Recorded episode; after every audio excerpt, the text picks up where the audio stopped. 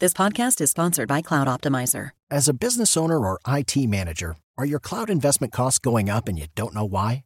It's time for Cloud Optimizer. As you migrate your business to the cloud, what you're spending and why you're spending it can get a little hazy. But Cloud Optimizer clears up the mystery and puts the cloud to work for you. Cloud Optimizer starts by analyzing usage patterns, right sizing resources, leveraging discounts you may not be aware of, implementing automation, and much more. And by reducing unnecessary expenses and maximizing performance, Cloud Optimizer guarantees you a savings of five times what you spend for their service. As you utilize cloud based services more and more, you don't have to lose sight or control of your spend. You can stay agile, streamline your costs, and optimize your performance, plus save significant money with Cloud Optimizer. Make the cloud work for you with Cloud Optimizer. Get a free assessment and find out how much you can save by going to cloudoptimizer.com. Go to cloudoptimizer.com for your free assessment. That's cloudoptimizer.com. 9h59. E termina aqui essa edição do Jornal da Manhã, ouvinte e espectador. Mais uma vez, obrigado pela sua audiência, continue conosco, todo o conteúdo está disponível para você no Panflix e nós voltaremos amanhã, sexta-feira, Adriana. Combinado. Tiago Verraz, valeu por hoje, boa quinta-feira a todos e até amanhã, então, a partir das 6 da manhã.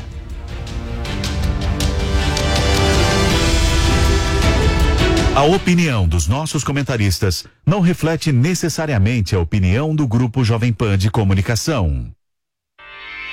Realização Jovem Pan News.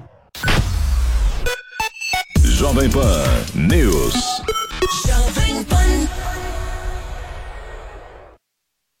A Jovem Pan está com você em todos os lugares e em todos os momentos. De manhã, informação e opinião na medida para começar o dia do jeito certo. Bom dia, ouvinte da Jovem Pan. A partir de agora, manchetes do Jornal da Manhã. No começo da tarde, a equipe de esportes da Jovem Pan entra em campo com você. Olá, estamos juntos mais uma vez para mais uma edição do nosso Esporte. Para analisar os lances polêmicos e discutir à vontade. Não é porque o mundo aplaude que o cara tem razão em tudo, Flávio. Ao longo do dia, nossos repórteres não deixam escapar nada. O ministro da Educação é contra os principais assuntos. A notícia de última hora. A gasolina vai voltar a subir. E aquilo que mexe com a sua rotina. As fortes chuvas que atingiram tudo passa pelo microfone da Jovem Pan. Viu só? A Jovem Pan está com você o tempo todo, em som e imagem. Acesse jovempan.com.br. Baixe o aplicativo da Pan e se inscreva nos nossos canais no YouTube. Jovem Pan. Jornal da Manhã. Começando o Jornal da Manhã para todo o Brasil. Pânico. Paniqueira no ar, meus bebês, diretamente dos estúdios faraônicos da Panflix. Futebol. Aí vem Adriano, limpou, vai bater, marcou! Agora toda a programação da Jovem Pan está em um só lugar. Panflix, a TV da Jovem Pan, de graça na internet. Baixe grátis na App Store ou no Google Play. Panflix, assista onde estiver, na hora que quiser. Jovem Pan News. A Jovem Pan está onde a notícia acontece. Principais assuntos para ficar de olho nesta semana vêm do Congresso Nacional. Uma equipe de reportagem dedicada e especializada em política traz informações exclusivas da capital federal que afetam o seu dia a dia. Com a apresentação de Catiúcia Sotomayor. Essas e outras notícias são as principais que você vai conferir ao vivo, direto de Brasília. De segunda a sexta, às quatro e meia, na Jovem Pan News. Jovem Pan News. A informação com a agilidade que você precisa.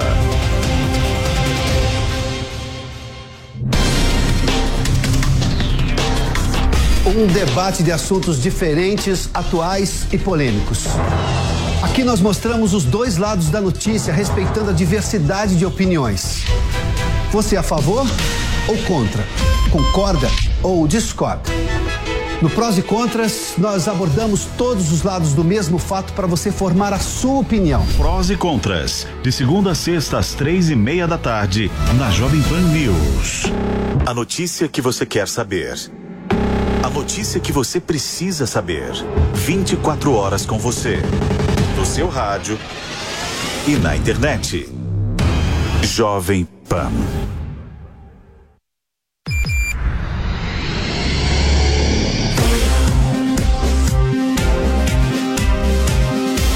Esta é a Jovem Pan News.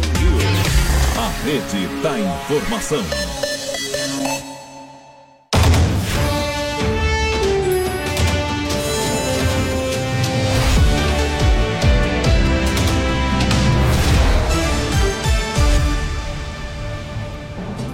Olá, bom dia. Agora são 10 horas e 4 minutos. Seja bem-vinda, seja bem-vindo ao Jornal da Manhã, segunda edição. Hoje é quinta-feira, 12 de janeiro de 2023.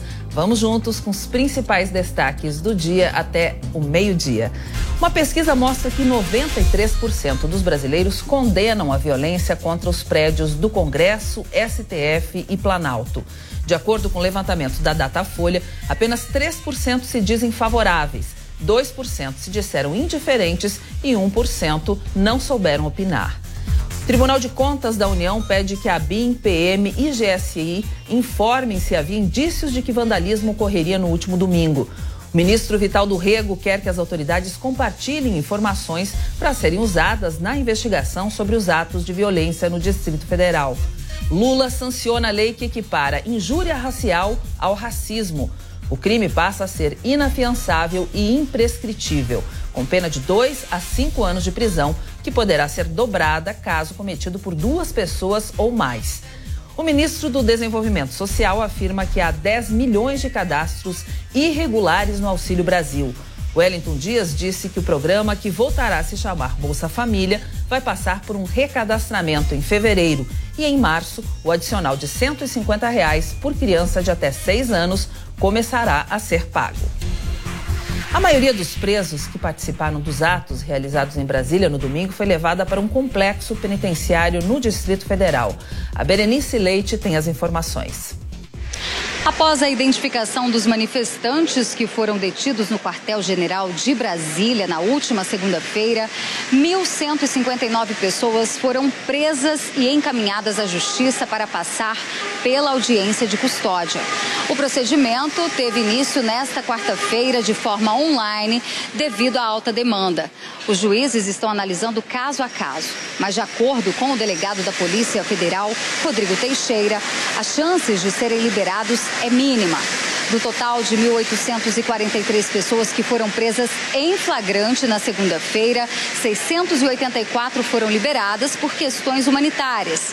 Mulheres grávidas, com crianças, idosos e pessoas com algum tipo de problema de saúde. De acordo com a Secretaria de Administração Penitenciária, 498 homens já haviam sido transferidos para o Centro de Detenção Provisória 2, uma das unidades da Papuda. Isso até amanhã de quarta quarta-feira. Além disso, 265 mulheres foram encaminhadas para a penitenciária feminina. Ainda de acordo com a secretaria, as pessoas detidas estão sendo alocadas em blocos reservados e foi montada uma força-tarefa para atender o elevado número de prisões sobre o tratamento que essas pessoas estariam recebendo na academia da Polícia Federal, circularam vários vídeos nas redes mostrando o espaço, né, uma espécie de ginásio onde essas pessoas passaram a noite, inclusive crianças.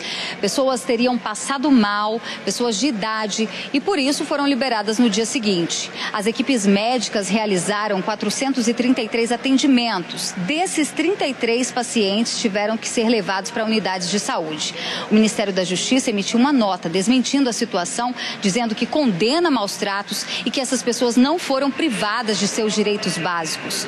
O comunicado destaca ainda que os presos estão recebendo alimentação regular e atendimento médico quando necessário.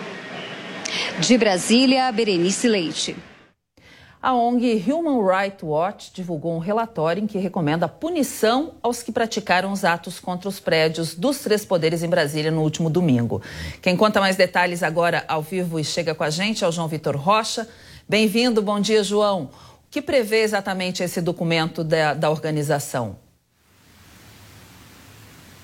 Muito bom dia, Cláudio. Bom dia a todos que acompanham o Jornal da Manhã, segunda edição. Cláudio, esse relatório da ONG, além de pedir a apuração e a punição para essas pessoas, para esses manifestantes que participaram dos atos de violência, a invasão aos prédios dos três poderes, aquele quebra-quebra, né, depredação dos prédios, também pede apuração e punição né, não só para esses manifestantes, como também para os agentes públicos que instigaram e que não cumpriram o seu papel como servidores e impediram que esses crimes acontecessem. Esse relatório alega que o fato que aconteceu no último domingo, a invasão e as, as agressões, o quebra-quebra, não foi apenas um fato isolado, não foi algo corriqueiro, é algo que já vem acontecendo, esses ataques às instituições e aos poderes há bastante tempo. Eu vou pedir licença e vou ler um trecho aqui do relatório para nossa audiência. O texto diz o seguinte, abre aspas, é o resultado de uma série de ofensivas contra as instituições democráticas brasileiras,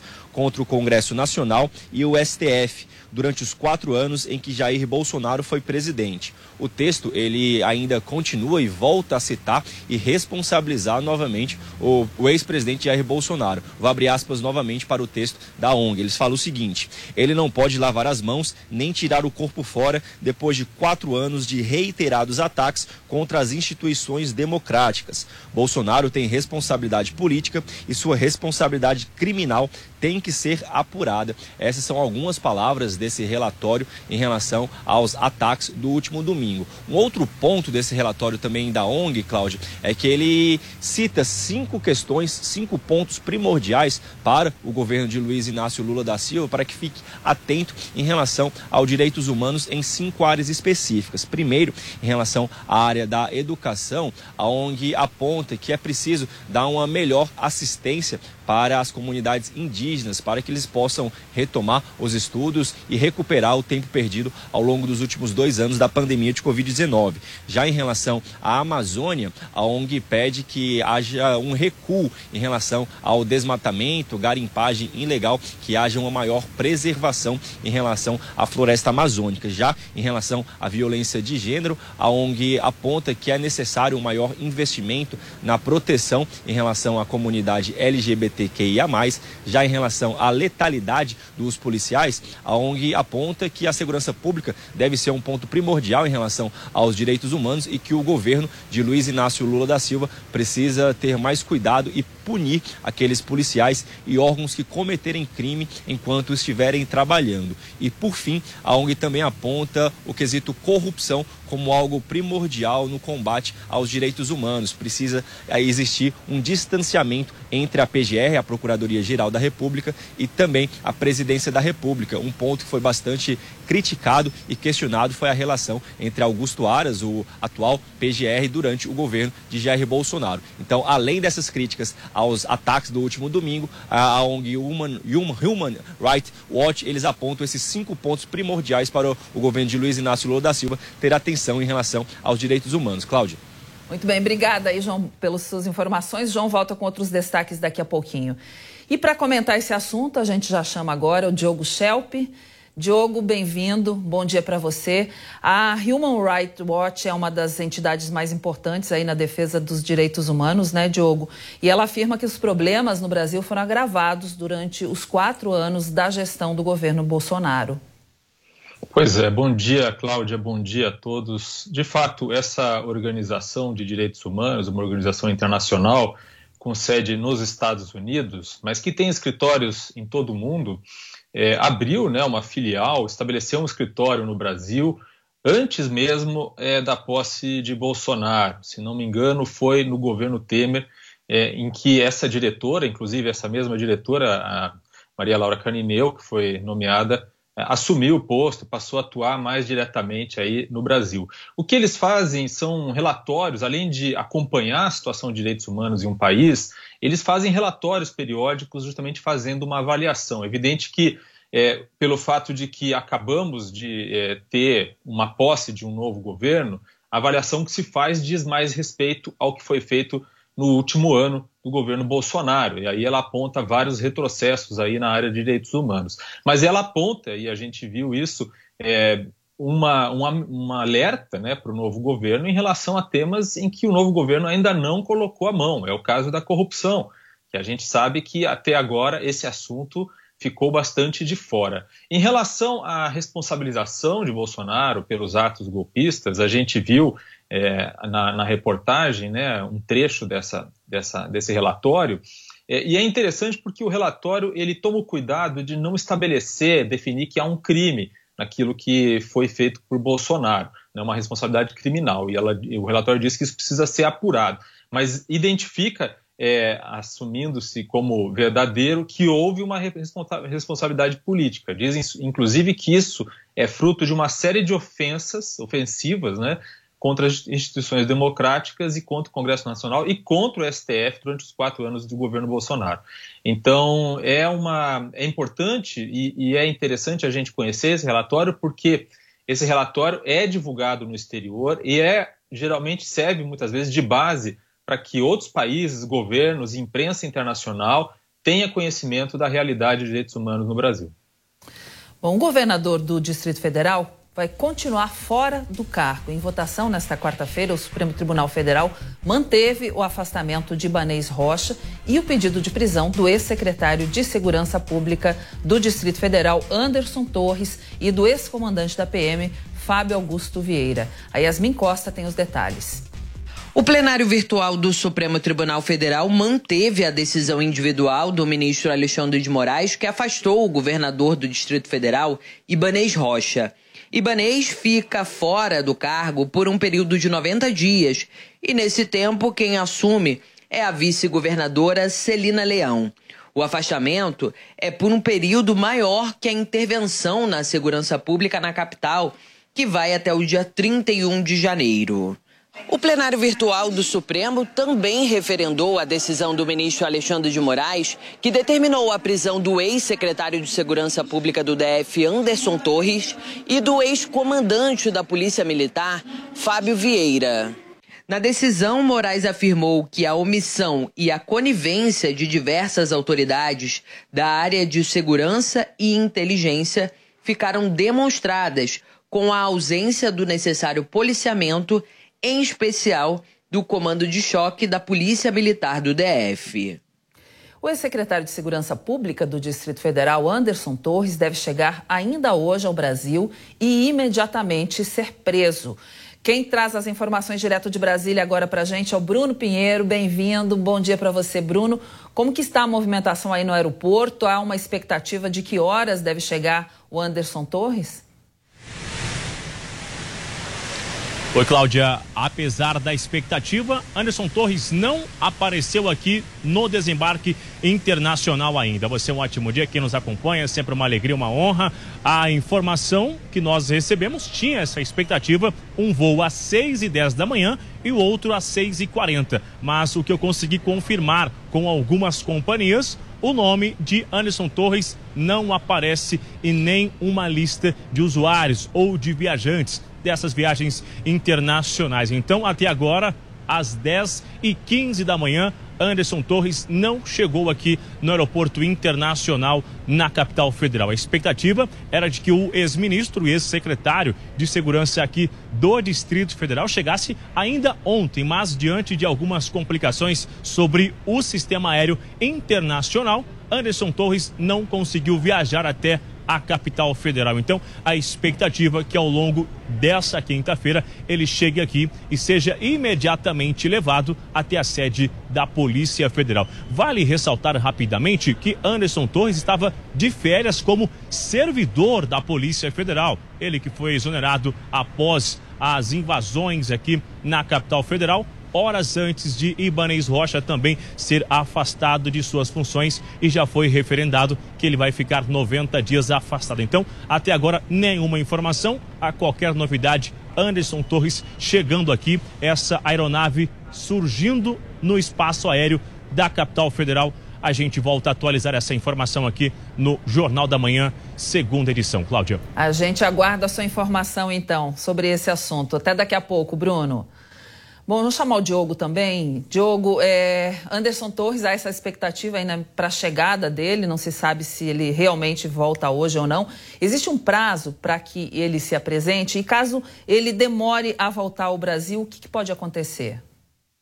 É, não existe um prazo estabelecido, é, Cláudia, mas é, obviamente que se ele demorar para retornar ao Brasil, inclusive é, superando aí o tempo que ele próprio havia é, planejado na permanecer nos Estados Unidos, o, o, o, governo brasileiro, a justiça pode pedir que ele seja incluído na lista de procurados internacionais, né, de, de foragido, pode ser declarado foragido, E, e aí a Polícia Federal pode então solicitar a inclusão do nome dele na lista da Interpol, de alerta vermelho, é, de procurados internacionais. E aí isso obrigaria, caso a Interpol que é a Polícia Internacional, né, uma organização que reúne polícias de todo mundo, considere que é, ele está apto para entrar nessa lista, ele passa a ser é, considerado procurado. E aí, onde ele estiver, se estiver nos Estados Unidos, o FBI, se estiver em outro país, outras polícias podem é, prendê-lo e extraditá-lo para o Brasil. Mas é, é um processo burocrático, demora, é, então não é, não é algo fácil. O melhor mesmo é que ele se apresente voluntariamente às autoridades brasileiras.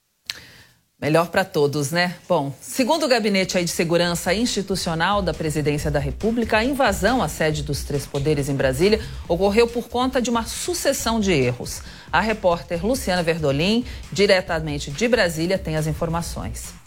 Olha para o Gabinete de Segurança Institucional aqui da Presidência da República. A invasão ao Palácio do Planalto no último domingo ocorreu por conta de uma sucessão de erros. As informações não foram transmitidas. A Secretaria de Segurança Pública não se reuniu, não se planejou.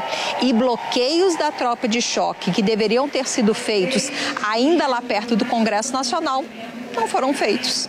Aqui dentro do Palácio do Planalto havia no momento da invasão cerca de 200 militares. O chefe do Gabinete de Segurança Institucional da Presidência, G. Dias, nega que tenha faltado pessoal para impedir essa invasão e explicou que o efetivo leva em consideração as ameaças que deveriam ter sido bloqueadas antes mesmo aqui da Praça dos Três Poderes. O chefe do GSI explica que 4 mil pessoas forçaram ao mesmo tempo a entrada aqui no palácio. Vídeos mostrando bate-boca entre os militares e o batalhão de choque levantaram aí questionamentos sobre a possibilidade dos manifestantes terem tido algum tipo de ajuda por parte aqui dos militares a deixarem o prédio pelas saídas de emergência. O ministro garante que isso não aconteceu, que não houve má fé, apenas um ruído na comunicação, que a ordem de prender todos os manifestantes chegou primeiro ao choque e depois ao pessoal aqui do gabinete de segurança. O resultado final foi muita destruição e quatro ônibus lotados de presos que foram encaminhados à Polícia Federal. Imagens do circuito interno aqui do Palácio do Planalto mostram toda a movimentação dos manifestantes e, segundo o G. Dias, tudo indica que será possível identificar praticamente todos os responsáveis pelos danos na estrutura e principalmente nas obras de arte aqui do Palácio. De Brasília, Luciana Verdolim. Uma pesquisa do Datafolha revela que a maioria dos brasileiros condena a depredação em Brasília. David de Tarso tem os detalhes. O Datafolha ouviu 1.214 pessoas com mais de 16 anos, ou seja, aptas a votar entre terça e quarta-feira em todo o Brasil. A margem de erro é de 3 pontos percentuais para mais ou para menos. 93% dos brasileiros rejeitaram a ação, enquanto apenas 3% disseram apoiar a invasão no Palácio do Planalto, do Supremo Tribunal Federal e do Congresso. 77% acham que os envolvidos serão responsabilizados, sendo que 42% desses esperam uma pena dura, enquanto 35% branda. Para 17%, ninguém será punido, já 6% não souberam dizer. 46% dos entrevistados disseram que todos os envolvidos devem ser presos. 15% defendem a prisão da maioria dos participantes das depredações, enquanto outros 26% só querem alguns na cadeia. Outros 9% não querem ninguém detido e 4% estão indecisos. O cenário de pouca aceitação se comprovou nesta quarta-feira, quando estavam previstos novos atos. Em São Paulo, o policiamento chegou a ser reforçado na Avenida Paulista após recomendação no Ministério Público diante do receio de possíveis novos episódios de violência. Apesar do reforço no efetivo policial aqui na região da Avenida Paulista, em São Paulo, durante o fim da tarde e até mesmo toda a noite desta quarta-feira, não foi registrada manifestação no local, diferente de outras cidades do país. Em Salvador, na Bahia, manifestantes se concentraram no farol da Barra. Não foram registrados grandes tumultos ou situações de depredação.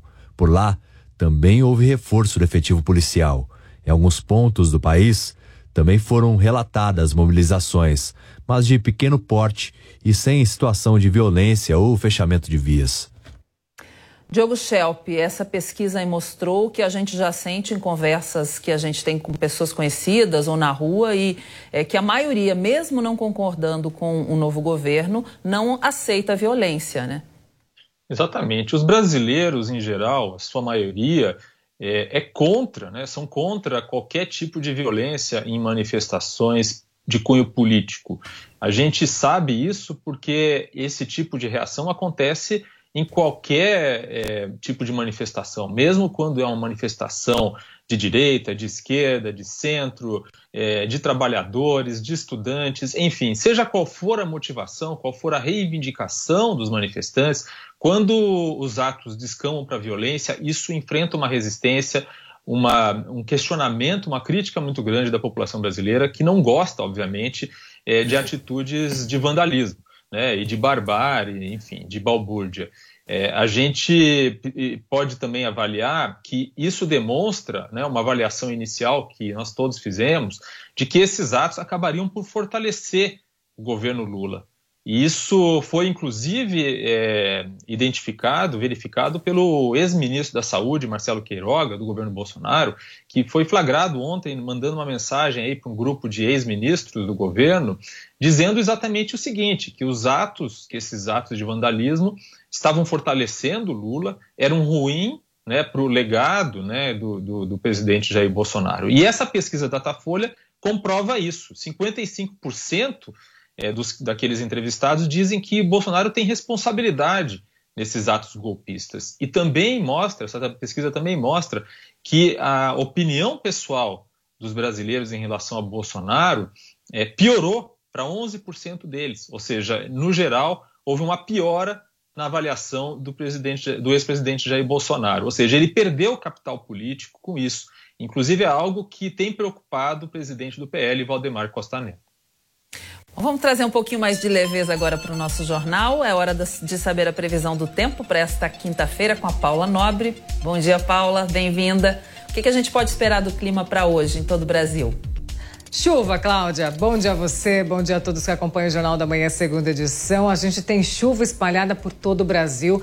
Chuva em forma de temporais que acontecem depois de um dia mais quente, de temperaturas mais altas, isso desde a região sul, sudeste, centro-oeste, norte e nordeste. Aos poucos nós estamos voltando à nossa estação de verão mesmo, até que enfim, né? Região sudeste do país que viu dias muito frios nos últimos, enfim, logo no início do mês de janeiro, agora começa a haver mais sol, mais temperaturas quentes mesmo, temperaturas mais altas, mas os temporais não deixam de acontecer. Estamos no verão, a gente tem falado bastante que o verão marca o retorno das instabilidades, assim como também a primavera, e vai pegando esse caminho aí para essa estação mesmo. Não tem jeito, é a estação de chuva. O que a gente chama atenção é que, mesmo que o panorama de chuva seja parecido em todo o Brasil, temporais que acontecem durante a tarde, temos regiões do Brasil em que a chuva aconteceu de forma muito forte nos últimos dias. Então, por exemplo, Minas Gerais, sul de Minas, Triângulo Mineiro também, interior de São Paulo, áreas do Rio de Janeiro ali da Costa Verde. Então, mesmo que essa chuva não seja volumosa agora, aconteça em forma de temporais,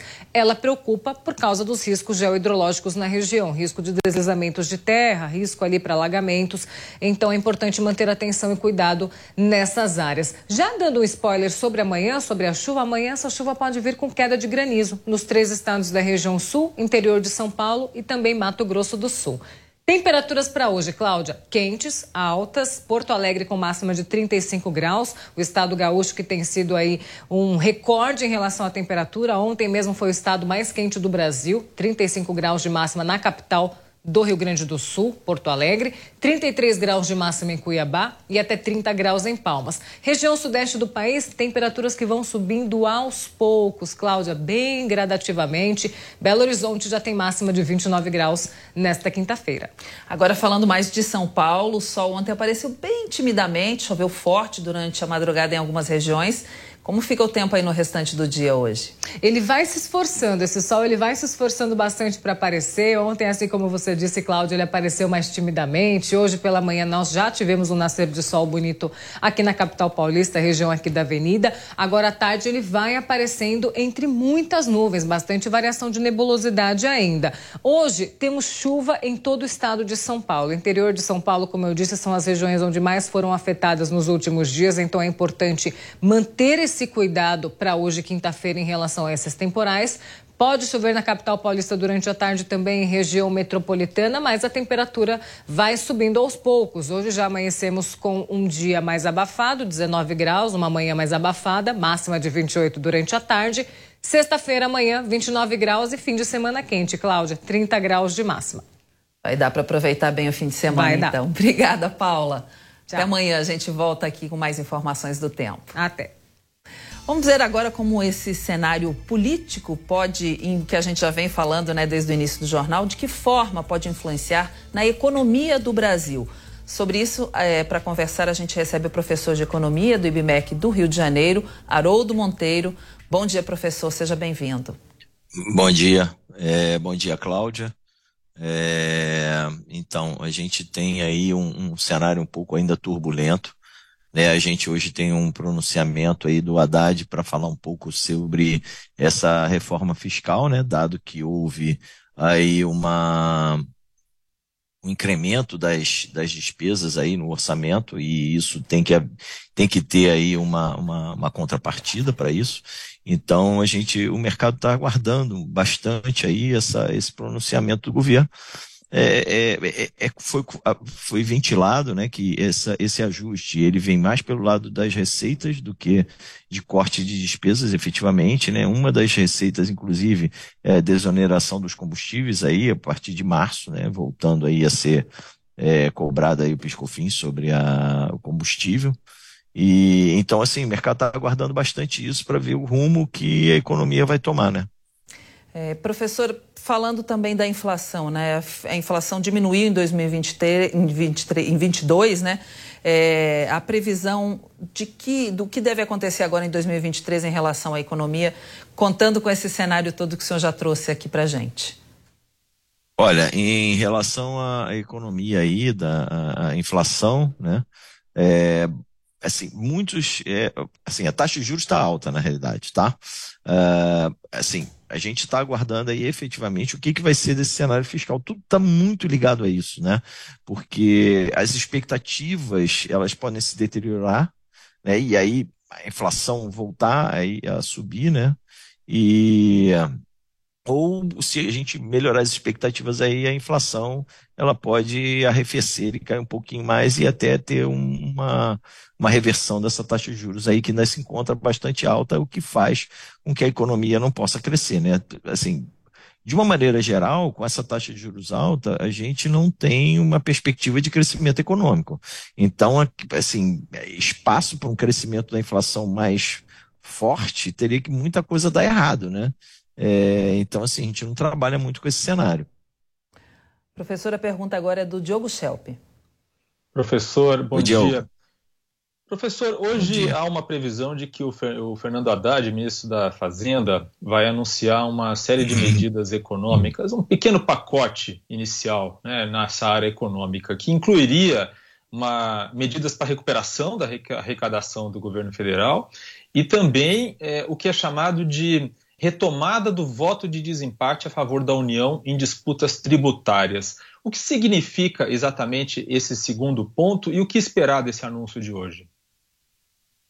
É, é esse segundo ponto é uma coisa assim que é, a gente, é, vamos lá, a gente fica um pouco é, receoso. Né? O que seria esse desempate? As condições aí são um pouco subjetivas com relação a isso, né? Isso pode dar alguma margem é, de algumas medidas não muito, ou seja, umas medidas mais populistas e que não se, estejam de acordo aí com o que é, a gente precisa para uma economia mais liberal, uma economia de mais crescimento, né?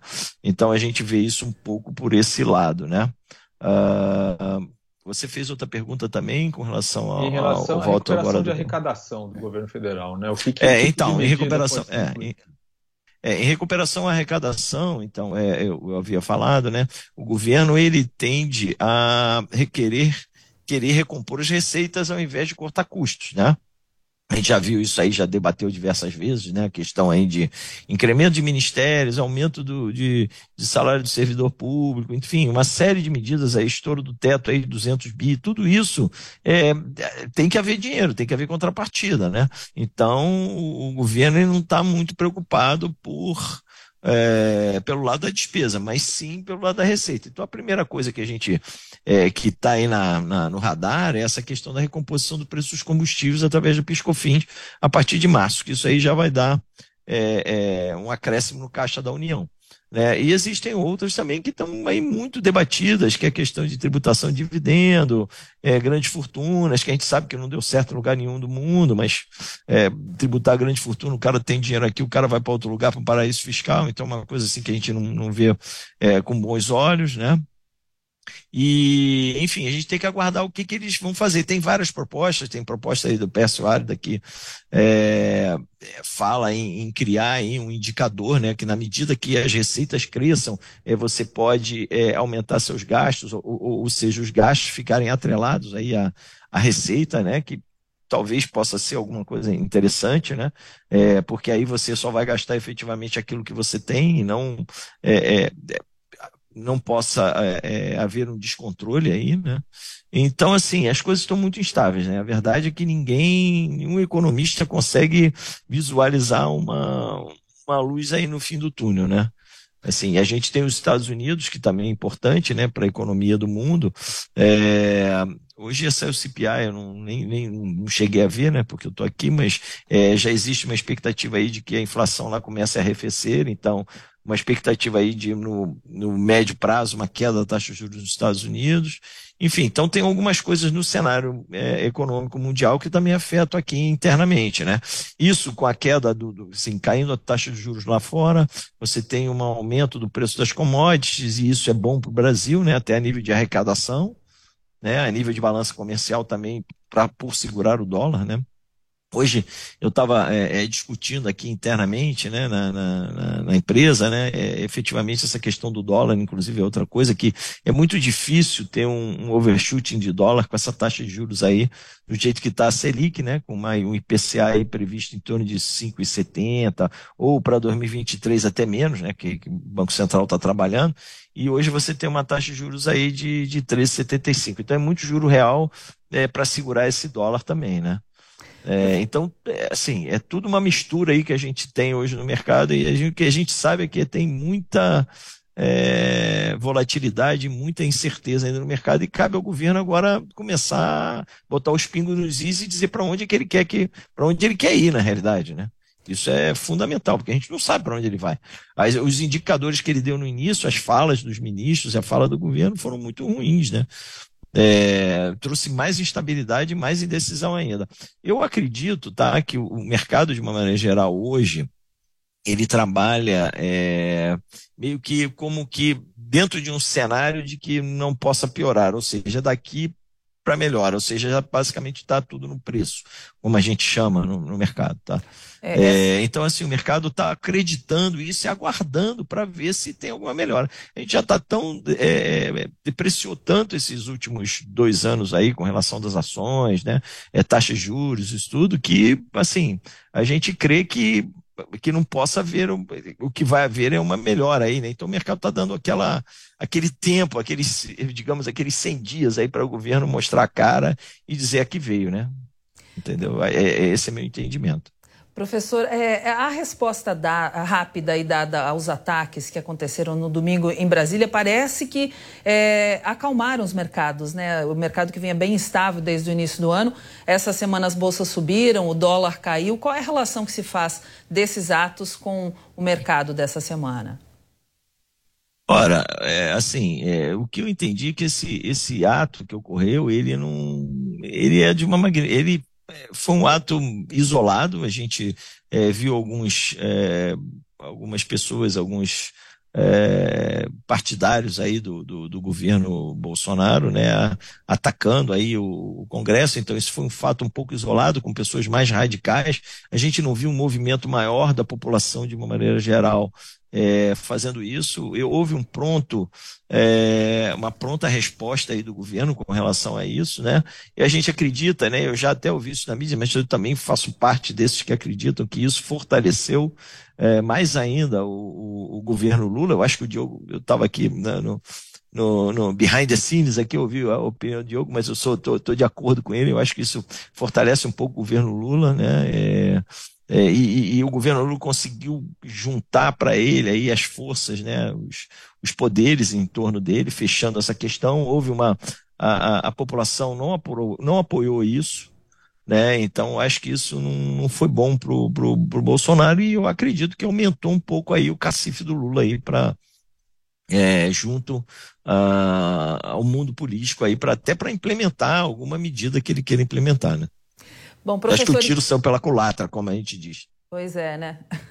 Professor e Diogo, peço licença rapidinho para a gente ir para o Rio de Janeiro. A gente já volta com a entrevista sobre esse assunto também da violência né, que tem ocorrido, que ocorreu em Brasília, agora no Rio de Janeiro.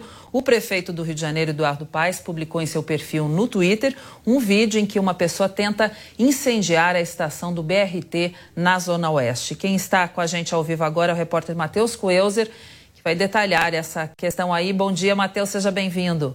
Conta pra gente como foi esse ato. Oi, Cláudia, bom dia para você, a todos que nos acompanham aqui no Jornal da Manhã, segunda edição. Situação difícil, inclusive a gente fala ao vivo aqui da Zona Oeste do Rio de Janeiro, onde aconteceu esse fato. Como você bem trouxe, né? O prefeito aqui do Rio de Janeiro, Eduardo Paes, foi às redes sociais mostrando esse vídeo, mais um vídeo, onde um homem aparece tentando incendiar uma estação do BRT na Zona Oeste aqui do Rio de Janeiro. As câmeras mostram essas imagens do homem se aproximando. Ele olha por diversas vezes para todos os lados para ver se alguém estaria percebendo essa ação e ele usa um artefato para colocar fogo nessa lixeira. Rapidamente, os profissionais da área da segurança pública, eles foram acionados, viu? Mas antes disso, um homem que passava de carro parou o veículo na estrada, utilizou o seu tirou do carro, né, e conseguiu apagar o, aquelas chamas ali com seu extintor de incêndio. Isso, inclusive, foi parabenizado pelas autoridades porque tempo depois chegaram os profissionais da área da segurança pública. Chamou atenção também, Cláudia, que 45 minutos depois, através dessas câmeras de segurança, foi possível ver esse homem que ainda não foi identificado segue sendo procurado, voltando para o local. Bom, a gente fala ao vivo aqui do terminal Alvorada. Quem nos acompanha por imagens, Cláudia, pode perceber que aqui há uma movimentação bem intensa, tanto do ônibus circular quanto do BRT. É aqui que as pessoas concentram-se para fazer e embarcarem né, nesse transporte que é tão conhecido aqui no Rio de Janeiro. Bom, nas últimas semanas, o prefeito Eduardo Paes ainda falou sobre a implementação, né, a colocação de mais ônibus do BRT aqui no Rio de Janeiro. Inclusive, ele criou o projeto BRT Seguro, para que as pessoas possam, de alguma forma, ajudar na manutenção desses novos ônibus. A gente trouxe aqui também no JM2 a respeito da questão de muitas pessoas que muito cedo indo trabalhar em condições difíceis desse transporte, dando com portas abertas. Inclusive, no ano passado, mais de três mortes foram registradas pelas más condições e agora mais esse fato. O prefeito falou também que esse local há um mês tinha sido reformado essa estação do BRT e três meses atrás se teve um outro registro de um homem que também utilizou de um artefato de fogo. As chamas foram controladas, mas mais uma vez esse tipo de crime. Para finalizar, então, o prefeito Eduardo Paes colocou nas redes sociais que as pessoas denunciem esse tipo de crime. Obrigada aí, Matheus, pelas suas informações. Até daqui a pouquinho o Matheus volta com outros assuntos também com a gente.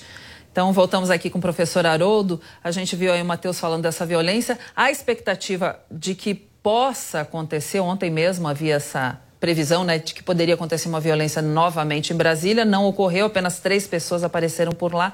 Essa instabilidade toda, é... de que forma afeta a economia, professor? Eu, eu, estaria mais preocupado se houvesse uma manifestação popular de maior magnitude. Esses fatos isolados, é, a gente até nem pode saber, nem pode.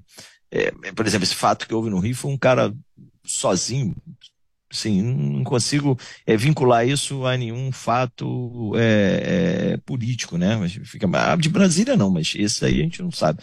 Mas de uma maneira geral eu vejo fatos isolados eu, eu acredito que isso aí vai é, decrescendo na medida que o tempo passa e esses, esses mais radicais tomando essas medidas, é, a gente espera aí, né, a gente não sabe, né? E é questão de cenário, é questão de prever o futuro, mas se a economia, pelo, no mínimo, se mantiver crescendo o emprego e não, não sofrer tanto, a gente acredita que aí que é, as manifestações comecem a perder um pouco de, de fôlego. Agora, se realmente, a, a, na medida que passe o tempo e a gente começa a sentir na economia, né? É, eu acredito aí que essa, essa, essas manifestações aí, não pelo lado do radicalismo, mas pelo lado da população, como a gente houveram as manifestações aí há pouco tempo, antes das eleições agora de 2018, que não, não, havia nem é, é, é, quebra-quebra, é, né? era uma manifestação pacífica, tomou conta das ruas. Né? Mas eu acredito que isso aí é para um segundo momento. Eu não vejo isso no curto prazo acontecendo, não. É dado um prazo aí para o governo aí acertar e dizer que veio. Né? Mas no final se resume tudo aquilo que o George Bush falava, né? economia estúpida, né? ou seja, o negócio é o bolso do, do, é o bolso do povo, né?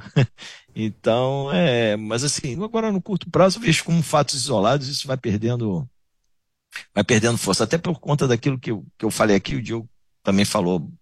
É, é, isso acaba prejudicando o, o, cacife do Bolsonaro dentro do no mundo político e dando cacife para Lula. Né? Bom, temos tempo agora para uma última pergunta do Diogo. Professor, eu gostaria de entender melhor né, uma explicação sobre como funciona a cabeça do investidor estrangeiro.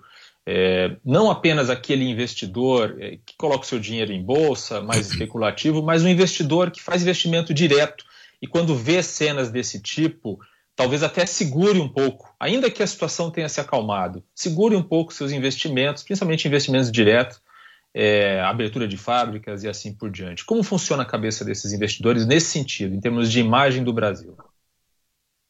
É, bom, vamos lá.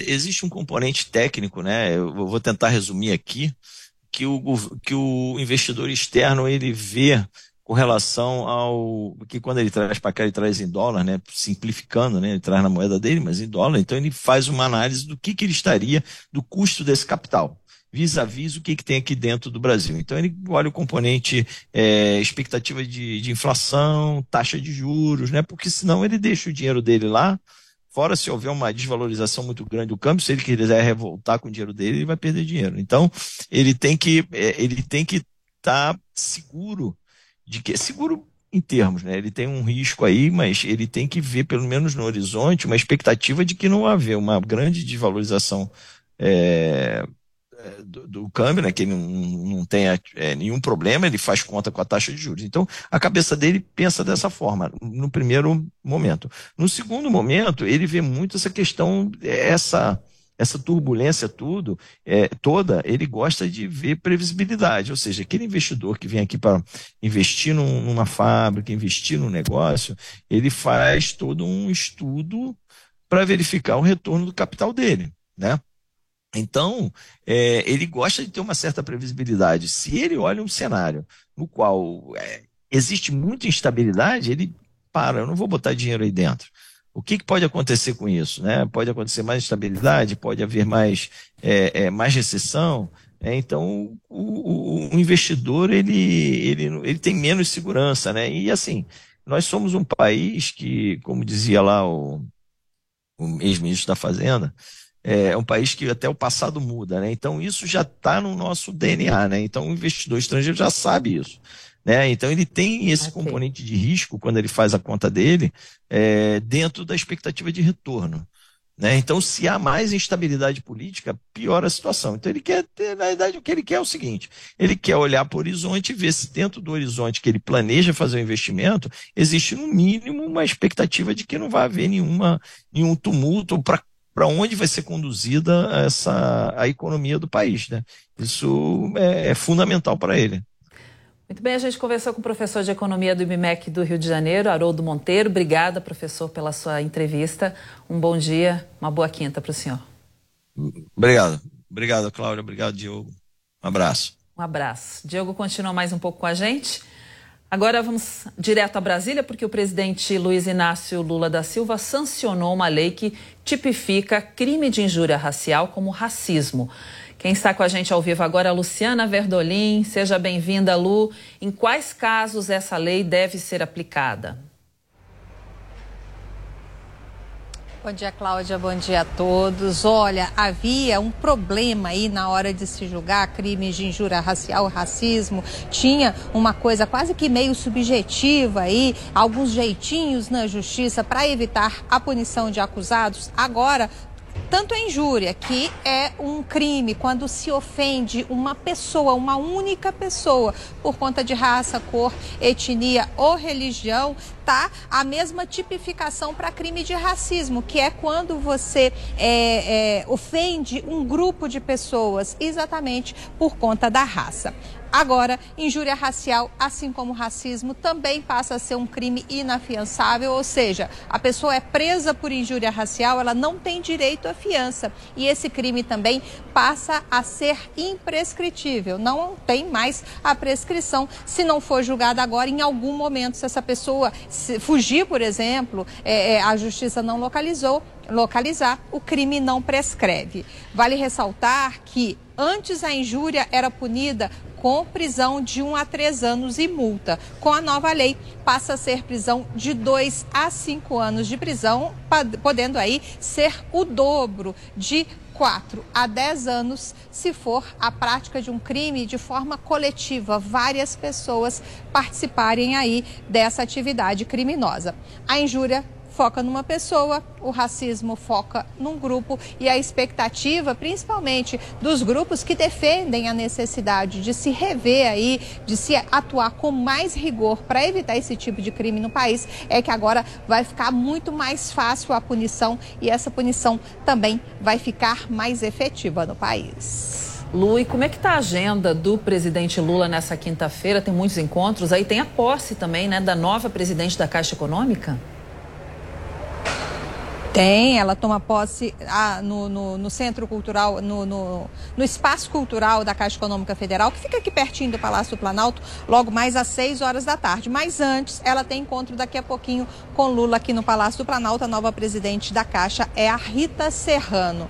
Agenda bastante cheia de Lula hoje aqui com vários ministros. Tem expectativa de que seja apresentado um novo pacote de medidas econômicas. Tem a reunião, uma reunião com a presidente do PT, Gleisi Hoffmann no início da tarde, a gente tem a cúpula da equipe econômica, transporte, cidades e integração nacional também vão passar aqui pelo Palácio do Planalto. O ministro do Gabinete de Segurança Institucional da Presidência, o general Gonçalves Dias, também vai ter encontro com o presidente Lula. E nesse encontro vão se discutir aí os problemas que a gente viu no último domingo, quando aqui o Palácio do Planalto foi invadido. Ontem, em conversa com um pequeno grupo de jornalistas, ele disse o seguinte: houve uma sucessão de erros, Cláudia. Os erros começaram por conta exatamente da Polícia Militar aqui em cima na esplanada dos ministérios que não podia ter deixado aquele grupo grande de pessoas, eram cerca de 20 manifestantes na esplanada naquele momento,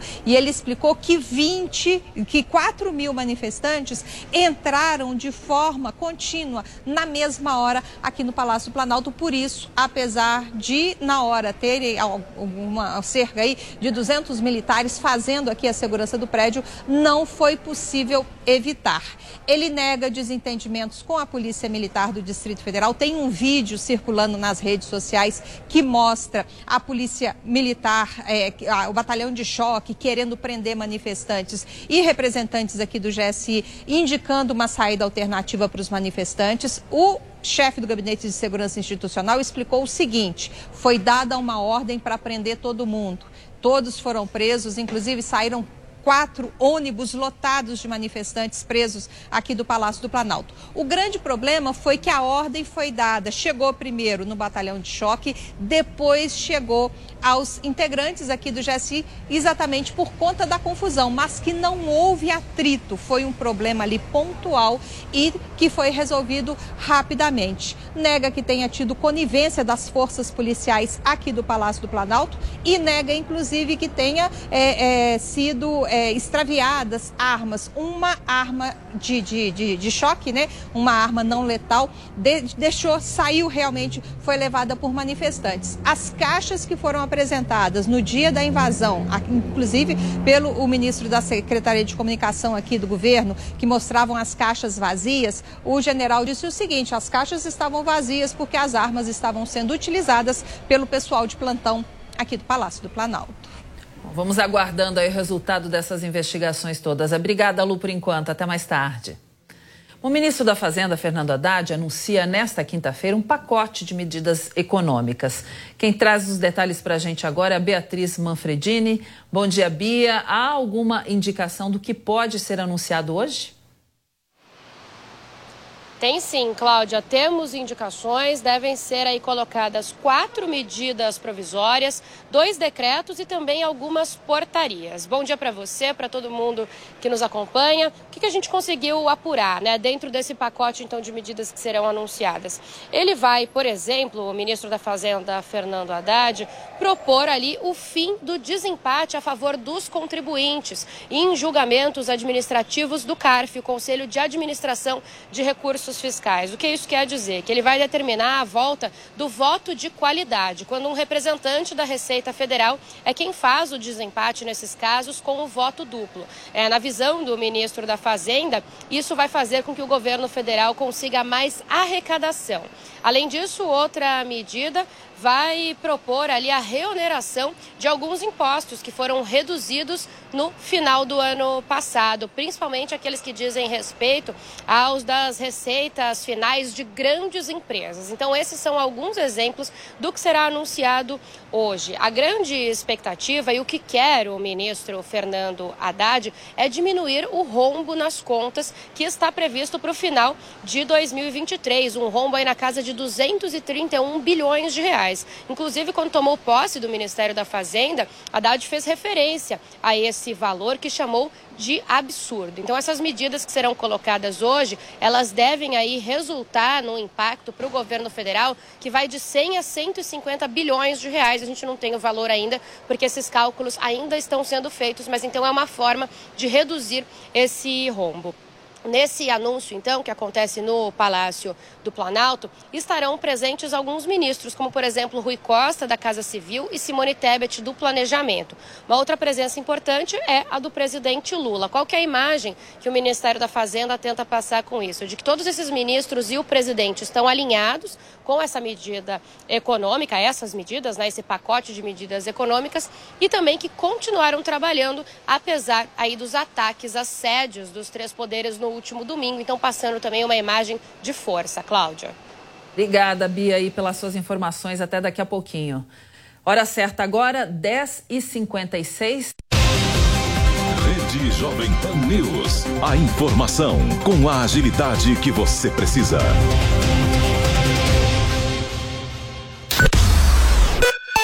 Jovem Pan News. Jovem Pan.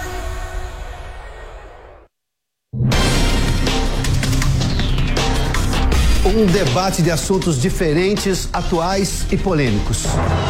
Aqui nós mostramos os dois lados da notícia, respeitando a diversidade de opiniões.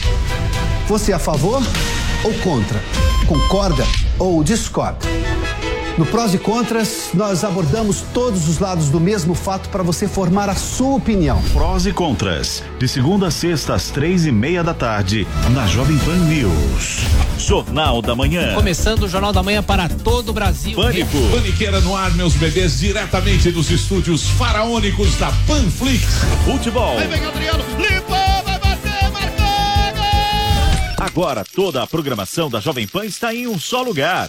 Panflix, a TV da Jovem Pan, de graça na internet. Baixe grátis na App Store ou no Google Play. Panflix, assista onde estiver, na hora que quiser. De segunda a sexta, você confere uma mesa redonda diferente.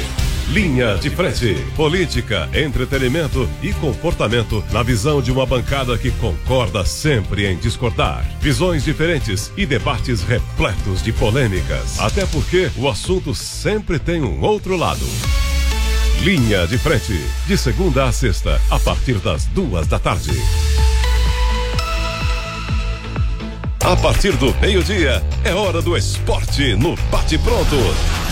Tudo sobre as principais rodadas dos campeonatos e as informações atualizadas dos principais clubes do país. Bate pronto, meio-dia, de segunda a sexta, na Jovem Pan News. Você, conectado com a informação, rádio e internet. Jovem Pan News. A Jovem Pan está com você em todos os lugares e em todos os momentos. De manhã, informação e opinião na medida para começar o dia do jeito certo. Bom dia, ouvinte da Jovem Pan. A partir de agora, manchetes do Jornal da Manhã. No começo da tarde, a equipe de esportes da Jovem Pan entra em campo com você. Olá, estamos juntos mais uma vez para mais uma edição do nosso Esporte. Para analisar os lances polêmicos e discutir à vontade. Não é porque o mundo aplaude que o cara tem razão em tudo, Flávio. Ao longo do dia, nossos repórteres não deixam escapar nada. O ministro da Educação é contra os principais assuntos. A notícia de última hora. A gasolina vai voltar a subir. E aquilo que mexe com a sua rotina.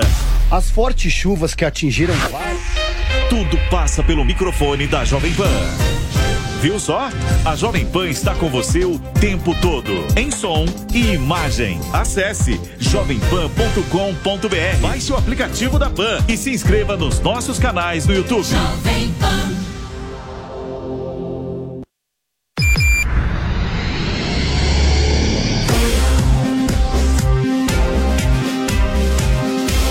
Esta é a Jovem Pan News. A rede da informação.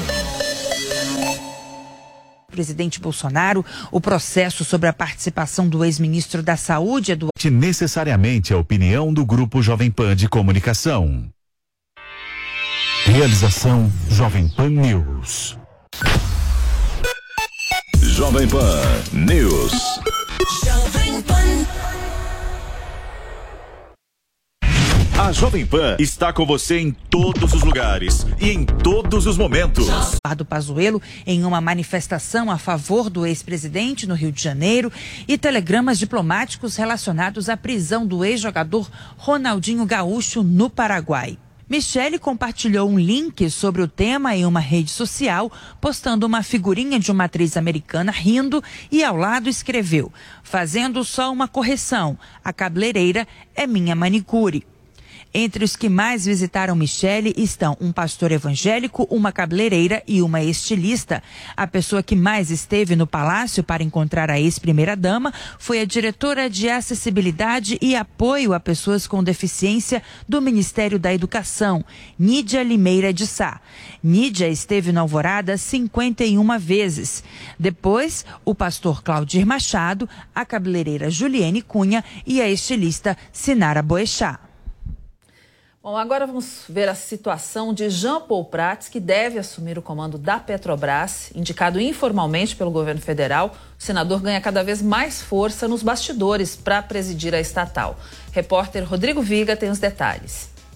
Aumentou bastante nos últimos dias dentro da Petrobras o apoio e a simpatia em torno do nome do senador Jean Paul Prat para ser o futuro presidente da Petrobras. Ele já foi indicado informalmente pela União para assumir o cargo de CEO da petroleira brasileira, mas essa indicação formal ainda não saiu da Casa Civil. Os modelos e comitês de governança e compliance da Petrobras só começam a rodar, só começam a funcionar quando chegar à empresa essa indicação é, formal. Os últimos dias foram é, turbulentos por conta dos atos em Brasília. O foco está ainda dos atos e também nas consequências dos episódios registrados no último domingo na capital federal. Jean Paul Prat militou no campo político partidário recentemente, também é sócio de empresas, disse que vai se desvincular de quase todas elas, mas esses parecem ser obstáculos que existe uma boa vontade dentro da Petrobras eh, de superá-los. O problema talvez esteja de fora para dentro. Se chama Lei das Estatais, que impõe uma série de regras e restrições para uma pessoa assumir um cargo diretivo de alto escalão das empresas públicas brasileiras.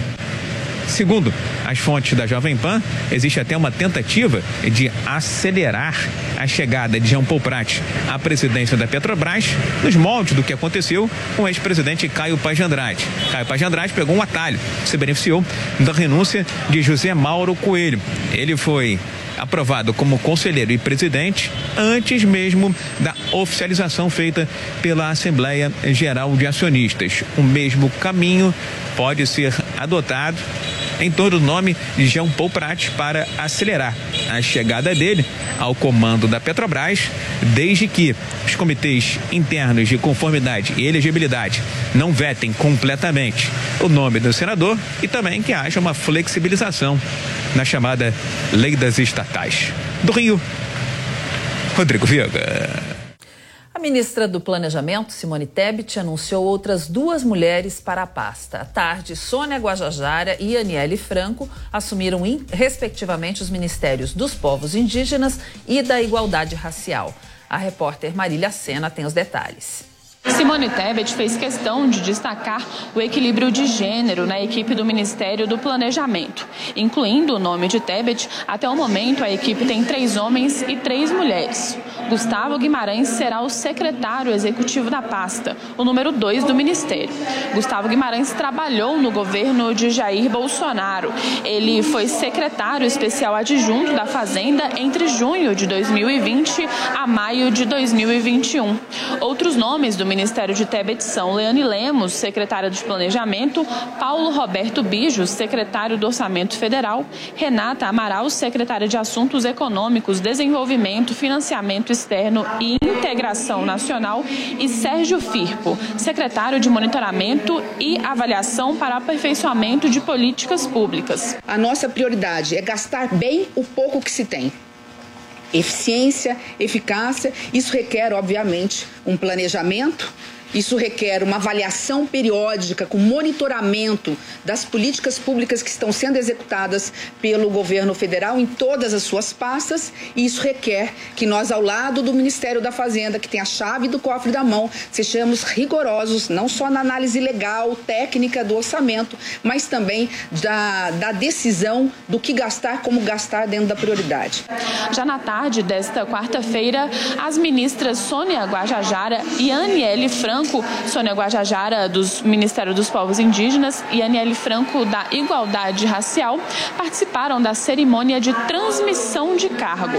Porém, a esplanada dos ministérios foi parcialmente fechada depois de manifestantes convocarem uma mega manifestação nacional pela retomada do poder. A ordem de fechar parcialmente a esplanada partiu do interventor federal Ricardo Capelli.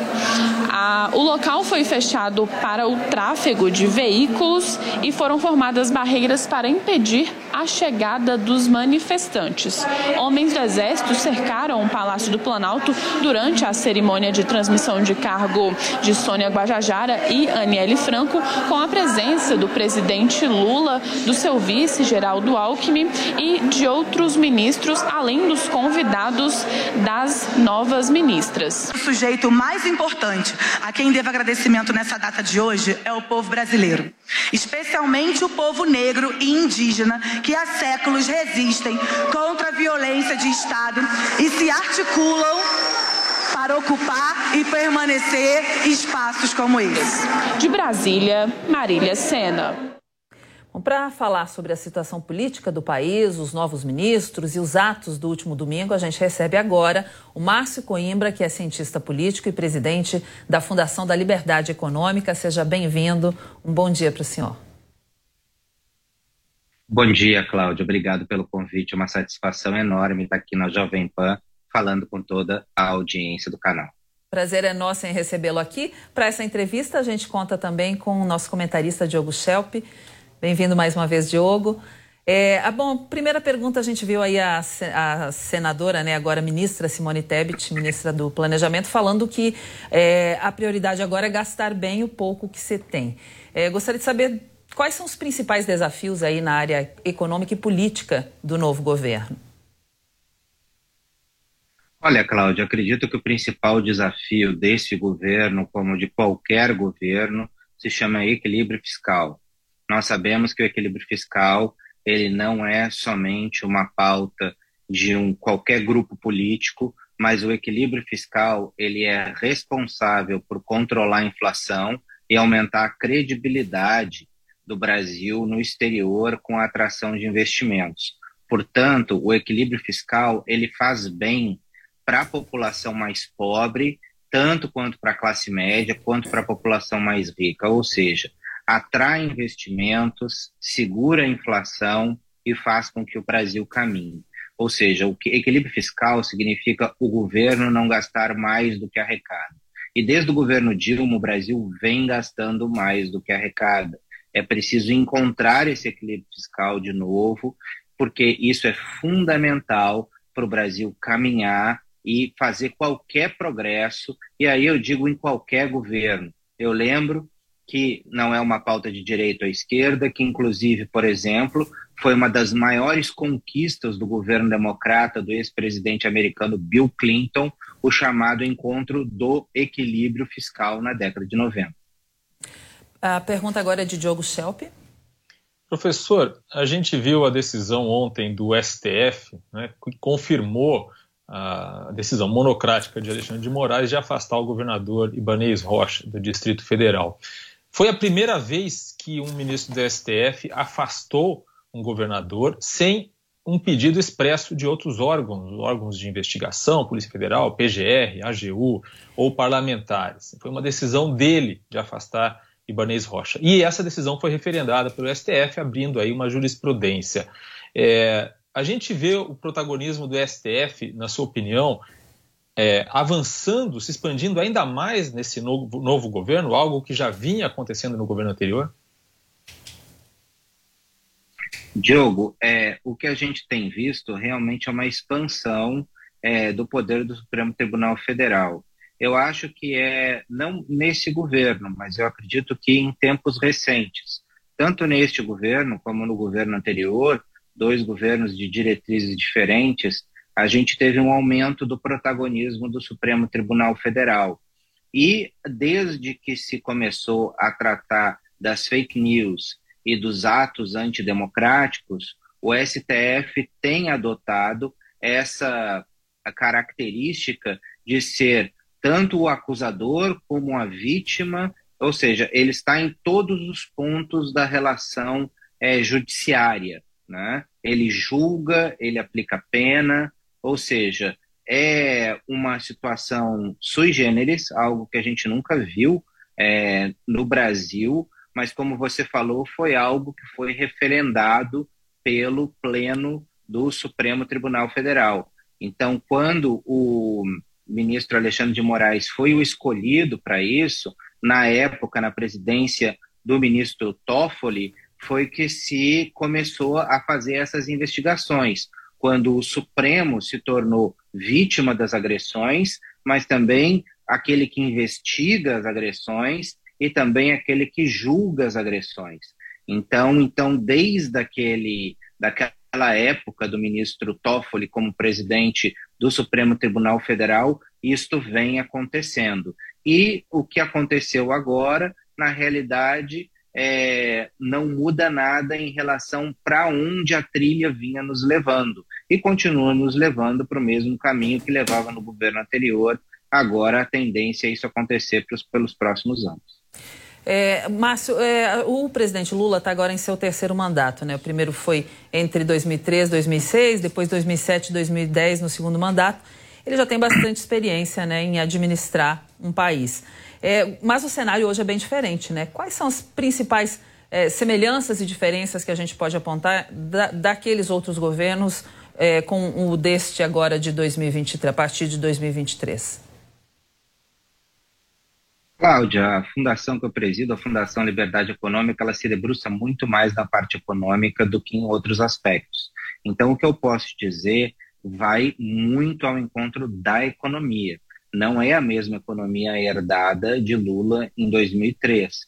Ali nós tínhamos oito anos de Pedro Malan, o Brasil vinha, ainda não tinha encontrado um equilíbrio fiscal, mas estava em vias de encontrar o equilíbrio fiscal, ser um bom pagador no exterior, e aí em 2008, inclusive, a gente conseguiu esse selo, né, que foi dado pelas agências de rating internacional ao Brasil como bom pagador e que foi perdido depois em 2015.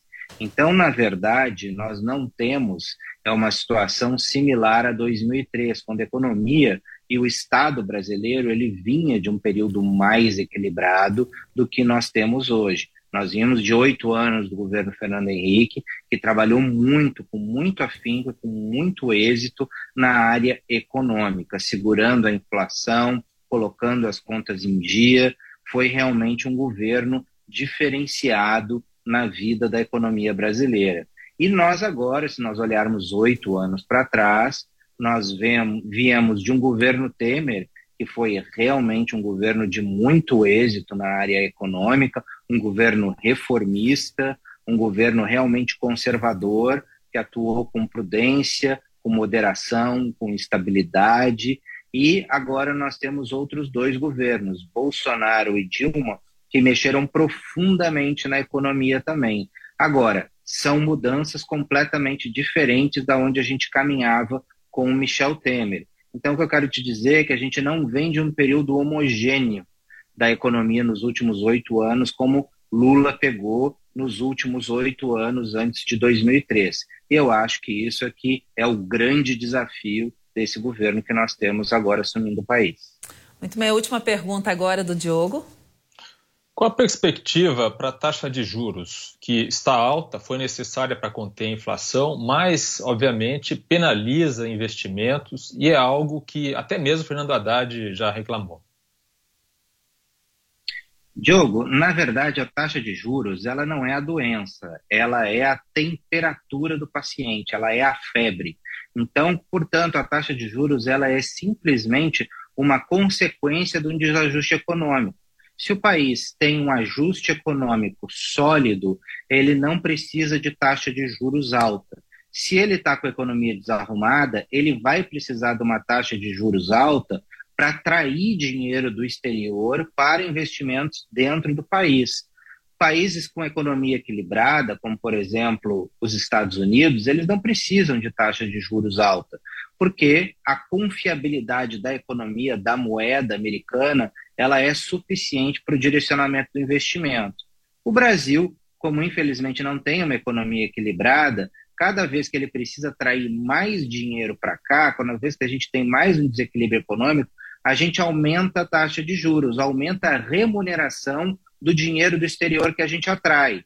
E quem é que paga isso? Quem paga isso é o brasileiro, com juros no cartão de crédito, com juros em parcelamentos, ele remunera esse dinheiro que traz do exterior. Então, na verdade, o que a gente precisa é de reformas profundas na nossa economia, de um equilíbrio fiscal, do Brasil mostrar como numa economia doméstica que ele não gasta mais do que ele arrecada, para que a gente possa diminuir a taxa de juros. Enquanto nós não fizermos as reformas necessárias que o Brasil precisa, a temperatura do paciente, a febre do paciente vai continuar alta. Então, o que, que a gente precisa fazer? Combater a doença para tirar o antitérmico do paciente, baixando assim, sem necessidade assim da gente ter que baixar a temperatura por qualquer instrumento, é, diferentemente do que combater a própria doença do paciente. Muito bem. Márcio Coimbra, que é cientista político, presidente da Fundação da Liberdade Econômica, muito obrigada pela sua participação hoje aqui no Jornal da Manhã, segunda edição. Um bom dia, uma ótima quinta-feira para o senhor. Muito obrigado, Cláudio, Diego. Uma satisfação enorme para mim aqui estar na Jovem Pan conversando com vocês. Um abraço. Giro News. O Itamaraty deve escolher duas mulheres para chefiar embaixadas brasileiras. Maria Luísa Viotti, que já atuou como representante do Brasil na ONU e também foi chefe de gabinete do secretário-geral Antônio Guterres, deve comandar a embaixada em Washington. Já Eugênia Bartelmes, embaixadora em Singapura e ex-diretora da América do Sul no Itamaraty, e Gisela Padovan, ex-cônsul em Madrid, são as cotadas para o posto em Buenos Aires. A NASA descobre um novo planeta que pode ser habitável. O corpo celeste TOI 700 tem tamanho próximo ao da Terra e condições ideais para ter água na superfície. O Instituto Nacional do Câncer prevê 44 mil novos casos de câncer coloretal no Brasil por ano. 70% dos casos devem se concentrar nas regiões Sul e Sudeste. Segundo o INCA, as principais causas apontadas são a alimentação pobre em fibras e o alto consumo de carne bovina com gordura. Sobe para 48 o número de mortos em decorrência dos protestos no sul do Peru. O país enfrenta uma série de manifestações contra a nova presidente Dina Boluarte. Entre as principais reivindicações estão a demissão dela, dissolução do Congresso e eleições gerais. Dina Boluarte assumiu o poder após o afastamento de Pedro Castillo, acusado de tentar aplicar um golpe contra o Congresso. O Supremo Tribunal Federal inicia a votação sobre decisão que determina que governos impeçam bloqueios de vias públicas. O tema é analisado no plenário virtual da Corte. E até o momento, o relator, ministro Alexandre de Moraes, votou pela manutenção da medida.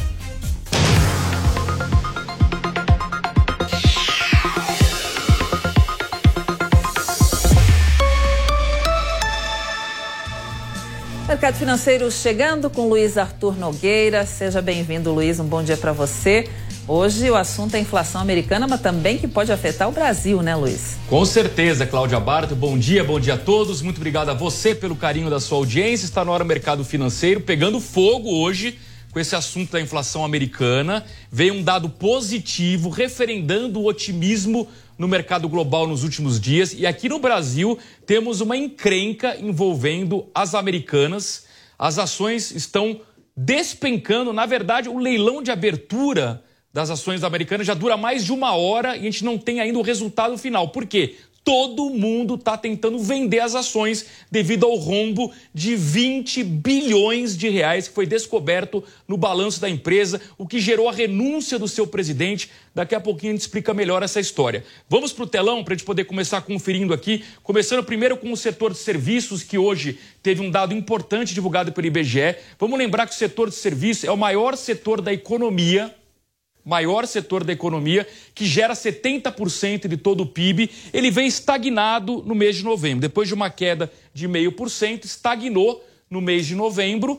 Não é uma boa notícia, mostra que a economia está desacelerando. Lembrando que ontem, aqui no mercado financeiro, nós mostramos um recuo do comércio, do varejo, e a indústria também não está indo bem. Portanto, já há um impacto de toda a alta de juros da economia desacelerando o PIB. O PIB que foi bem o ano passado, crescimento em torno de 3%, ainda não temos o dado oficial, mas certamente esse ano vai ser um ano de crescimento econômico bem menor. No próximo gráfico, a gente vai ver acumulado em 12 meses, repare como o setor de serviços está perdendo força. No auge, aqui no mês de março, crescia 13,6% ao ano, no acumulado em 12 meses, veio perdendo fôlego, perdendo, perdendo, está em 8,7. Claro que 8,7 não é um belíssimo crescimento. Aliás, é esse número que explica como é que o Brasil conseguiu crescer 3% do seu PIB no ano passado, graças ao setor de serviços, que foi o setor que mais apanhou durante a pandemia, que eu sempre digo aqui, o setor de serviços depende do contato entre as pessoas, o contato entre o prestador de serviço e o cliente. Então, obviamente, na pandemia, com o lockdown, foi o setor que mais apanhou. Com a reabertura da economia, é o setor que mais cresce, 8,7%.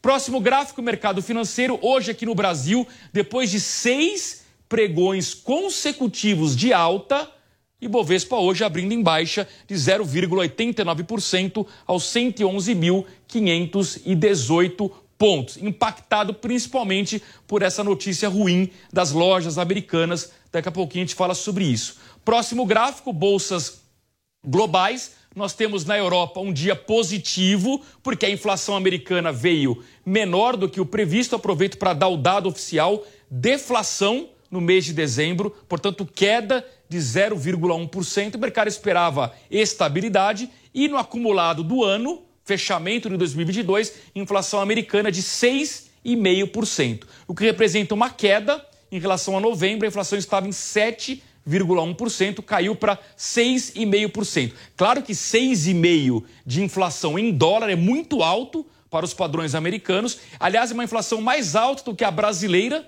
no ano passado, mas representa um alívio, uma trajetória de queda da inflação americana. Por isso que as bolsas europeias estão todas em alta, Frankfurt 0,22%, Reino Unido quase 0,5%, Paris 0,40%, Madrid 0,73%. Na Ásia também tudo no azul, Xangai quase estabilidade, né? 0,05, Tóquio 0,01%, Hong Kong 0,36%.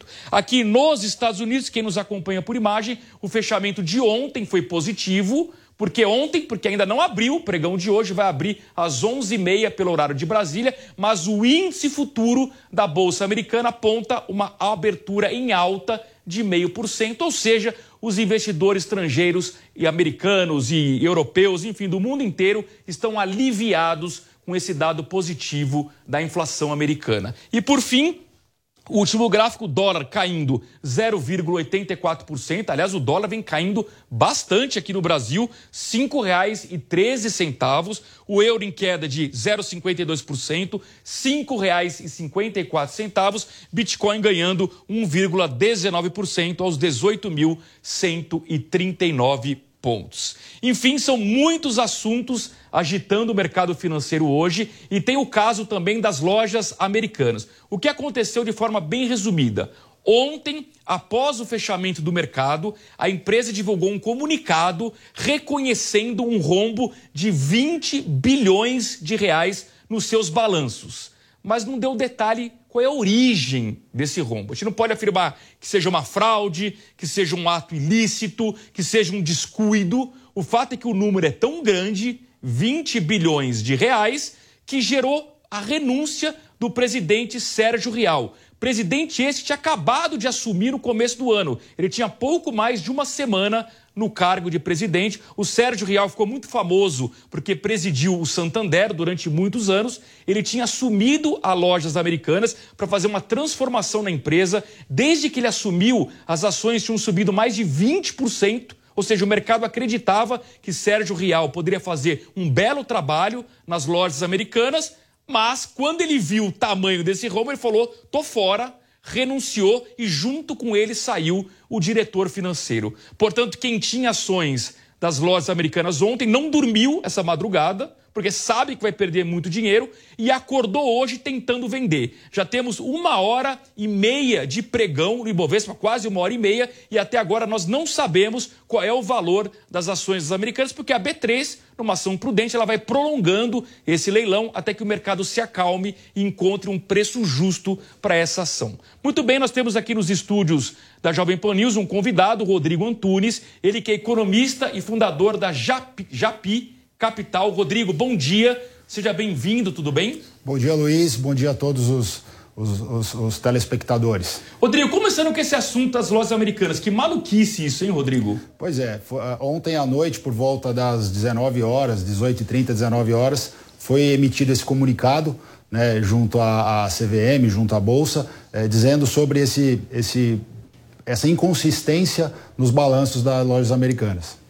Pois é, estamos aguardando o término do leilão. Se o resultado sair ainda durante o programa Caro Financeiro, a gente anuncia para você. Rodrigo, há pouco comentei a inflação americana, um alívio ela veio uma queda em dezembro de 0,1%, portanto deflação, e no ano um alívio passou de 7,1% para 6,5%. Queria que você analisasse qual é o impacto disso nas futuras decisões do Fed, o Banco Central Americano, em termos de juros. Será que o Fed não vai precisar pesar muito a mão na taxa de juros? Bom, Luiz, na última, no último comunicado do Powell, ele comentou que se for preciso, ele vai fazer de tudo o que for necessário para debelar a inflação.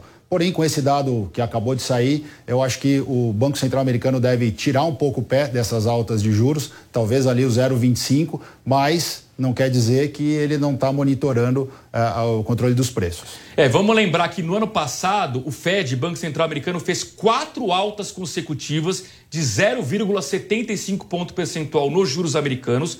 Daí, na última reunião de dezembro, ele reduziu o ímpeto e fez uma alta de meio ponto percentual. E o grande debate é qual será a intensidade da próxima alta agora em fevereiro. Será que ele vai manter meio ponto ou vai reduzir o ritmo para 0,25? O Rodrigo acabou de dizer que provavelmente, diante de uma inflação mais calma, ele pode reduzir esse ritmo para 0,25 ponto percentual. Rodrigo, nesse contexto, dá para a gente vislumbrar a partir de agora dias positivos para a Bolsa de Valores no Brasil, no mundo, ou ainda é muito cedo, porque tem muita incerteza ainda circulando na economia? Olha, Luiz, eu acho que ainda, ainda é cedo tá, para a gente é, realmente virar a mão é, entrar num, num, canal aí numa tendência de alta. Acho que o mercado ainda vai avaliar se realmente vem o 0,25, se vier o 0,25, qual vai ser o impacto disso na economia americana. Né? É, agora, tem vários analistas afirmando que a recessão lá deve acontecer. Né? Se não for no primeiro trimestre, talvez no segundo trimestre desse ano. Então, a ideia agora é monitorar e observar aí qual vai ser a próxima decisão do, do Fed. São 11 horas 27 minutos. Até agora não temos o valor da ação da Americanas, que ontem fechou cotada a 12 reais. Mas a gente tem um termômetro. Tem uma ação de uma outra empresa de varejo, a Magalu, né, que não tem nada a ver com essa história do rombo de 20 bilhões. E a ação da Magalu cai hoje 8%. Então, olha o termômetro. Se a ação da Magalu, que tem nada a ver com a história da Americanas, está caindo 8%, imagine qual será o tombo das ações das lojas americanas. Rodrigo, eu queria olhar agora um pouco para o Brasil. Né? O ano passado, eu mencionei, o Brasil cresceu em torno de 3% do seu PIB. O setor de serviços, a gente mostrou há pouco, está estagnando, está perdendo ímpeto. Ele que foi o grande motor da economia. O varejo começa a sentir os efeitos dos juros e a indústria também procura um caminho melhor. Isso dito, dá para afirmar que esse ano vai ser um ano de baixo crescimento econômico aqui no Brasil? Veja, Luiz, assim, são, são várias, várias frentes para se analisar, né? É, realmente o serviço foi o que sustentou a nossa, nossa economia o ano passado, em virtude de tudo que você falou. É, agora, eu acho que o que vai depender muito da nossa economia é justamente o quesito fiscal que o governo vem, vem falando, né? A gente percebeu na, na, é, ele criticar o teto de gastos, mas não apresentar ainda um novo arcabouço fiscal. Acho que isso é que vai dar maior credibilidade a partir do momento que ele apresentar algo que o mercado entenda que faça sentido e respeite as contas públicas. Isso é que vai dar o, o termômetro para a gente saber se o investidor vai voltar para o Brasil e voltar de maneira na, na economia real, gerando emprego, gerando é, impostos e etc. e tal. Não dá para esperar do governo seis meses para desenvolver esse arcabouço fiscal, como foi dito aí no, no, no início do ano. Né? Eu acho que isso aí ele tem que, tem que entregar de uma maneira mais rápida. Né? E eu acho que é isso que vai ser o termômetro da, do crescimento econômico do Brasil nos próximo, no próximo ano. Aliás, está prevista hoje, às duas e meia da tarde, pelo horário de Brasília, um anúncio, está previsto um anúncio do ministro da Fazenda, Fernando Haddad, com algumas medidas tributárias. A gente vai acompanhar ao vivo aqui na Jovem Pan News. Rodrigo, rapidamente para a gente encerrar a entrevista, nesse contexto de muita incerteza, com juros altos e bolsa ainda oscilando, como é que vocês estão orientando os investidores? Diversifica, fica mais em renda fixa, fica mais em bolsa? Qual é a melhor orientação? Sem dúvida nenhuma que quando existe volatilidade, a ideia é sempre é, procurar algo mais estável. Né? A renda fixa nos apresenta alternativas um pouco mais estáveis. Né? Então, a gente tem orientado os nossos clientes lá na Japi é, para realmente diversificar. Essa é a premissa básica dos investimentos. A gente sabe que tem investidores que são mais agressivos e querem correr um pouco mais de risco. Então, existem oportunidades boas na renda variável também. Né? Eu acho que renda variável é, é, se a pessoa for bem orientada, ela consegue a, a, a, ter de, ganhar dinheiro aí ao longo prazo. Né? Então tem empresas baratas em termos de valuation e que faz sentido entrar, mas num contexto geral, volatilidade menos é, é, é a ideia aí para menos risco e menos risco é renda fixa. Muito bem, Rodrigo Antunes, economista e fundador da Japi Capital, esteve conosco aqui nos estúdios da Jovem Pan News. Rodrigo, muito obrigado, um bom dia, até uma próxima oportunidade. Agradeço, Luiz, agradeço a, a todos os telespectadores e aos investidores que nos acompanham. Obrigado. Muito obrigado. E para encerrar o mercado financeiro, uma informação que interessa a milhões de empreendedores no Brasil. Para você que tem uma empresa no Simples Nacional ou pretende abrir neste ano, atenção porque termina agora, no dia 31 de janeiro, o prazo para você se enquadrar nas regras do Simples. Acompanhe a reportagem de Daniel Lian. As empresas que querem aderir ao Simples Nacional em 2023 devem correr porque tem até o dia 31 de janeiro para realizar a escolha. Assim que a opção é deferida, o efeito contábil passa a vigorar a partir do primeiro dia do ano calendário. O diretor executivo de um escritório de contabilidade, Richard Domingos, indica que empresas que foram excluídas do modelo podem retornar ao benefício. As empresas que já estavam na condição do Simples Nacional em, é, em dezembro de 2000, até dezembro de 2022, elas estão automaticamente é, é, é optantes pelo regime em 2023. Né? Tem que ficar muito atento que muitas empresas foram excluídas por problemas cadastrais ou por problemas de débitos fiscais ao longo de 2022. Essas empresas que é, é, foram excluídas do sistema do Simples Nacional durante o ano de 2022, elas poderão voltar ao sistema do Simples Nacional em 2023, desde que ela regularize as suas condições é, impeditivas até a data da formalização, que é 31 de janeiro de 2023. É importante que as empresas fiquem atentas, porque nem sempre pode ser vantajoso aderir ao Simples Nacional, pois, dependendo do cenário, pode haver um aumento da carga tributária, apesar da simplificação dos trabalhos e das rotinas. O empresário ele tem que participar dessa decisão. Né? Não é basta só o contador fazer as contas para saber qual regime tributário é o melhor. Até porque a, a, análise que é feita é feita com base em dados pretéritos, dados que já aconteceram. Então, o empresário ele tem que contribuir com as previsões de faturamento, as previsões de custo, de despesas para o ano de 2023. Então, fazendo um ajuste naquela base de informação para que o contador consiga fazer uma, uma, uma análise, um cálculo mais preciso de acordo com o que haverá de acontecer em 2023, né, para buscar nesse formato qual é o melhor regime tributário para esse ano que está nascendo agora. A dica é não deixar para a última hora possíveis ajustes. O programa é bastante atrativo na maioria dos casos. O atual teto de faturamento para se enquadrar no Simples Nacional é de 4,8 milhões de reais por ano. Nesta quarta-feira foi realizada a primeira ação da Polícia Militar na Cracolândia, aqui em São Paulo. Os usuários chegaram a demarcar o espaço do fluxo. Quem nos traz informações sobre esse assunto ao vivo agora é a Beatriz Manfredini. Bia, bem-vinda novamente. Quais são os desdobramentos dessa operação de ontem? Olha, Cláudia, a, o fluxo ali da Cracolândia, ele chegou a se dispersar por um momento. A polícia militar precisou usar bombas de gás e de efeito moral tudo por conta dessa faixa que foi pintada na rua Vitória. É, a Prefeitura de São Paulo pediu para apagar essa faixa, diz que é a própria Prefeitura que delimita o que é ou não espaço público. E aí, nesse momento, então, houve uma confusão, não só ali na rua Vitória, no centro de São Paulo, como também na Avenida Rio Branco e nos arredores da Santa Ifigênia. O que, que a gente precisa destacar dessa primeira operação de 2023? Foi uma operação realizada pela Polícia Militar do Estado de São Paulo, diferente do que vinha vinha acontecendo desde que as primeiras operações do tipo foram implementadas aqui na capital paulista. Até então, mais ou menos aí, desde junho de 2021, nós tínhamos operações feitas pela Polícia Civil e pela GCM, a Guarda Civil Metropolitana. Agora, com a entrada do novo governador, Tarcísio de Freitas, isso aparentemente mudou. Portanto, ontem tivemos essa operação realizada pela PM de São Paulo. Essa não foi a única mudança, né, nesse tipo de ação. Nós comentamos aqui já que Tarcísio mudou o comandante aí das operações na Cracolândia, passou para Jair Barbosa Ortiz e saiu o delegado Roberto Monteiro, que estava no comando dessas operações desde junho de 2021, ainda sob a gestão João Dori, também permaneceu na gestão Rodrigo Garcia.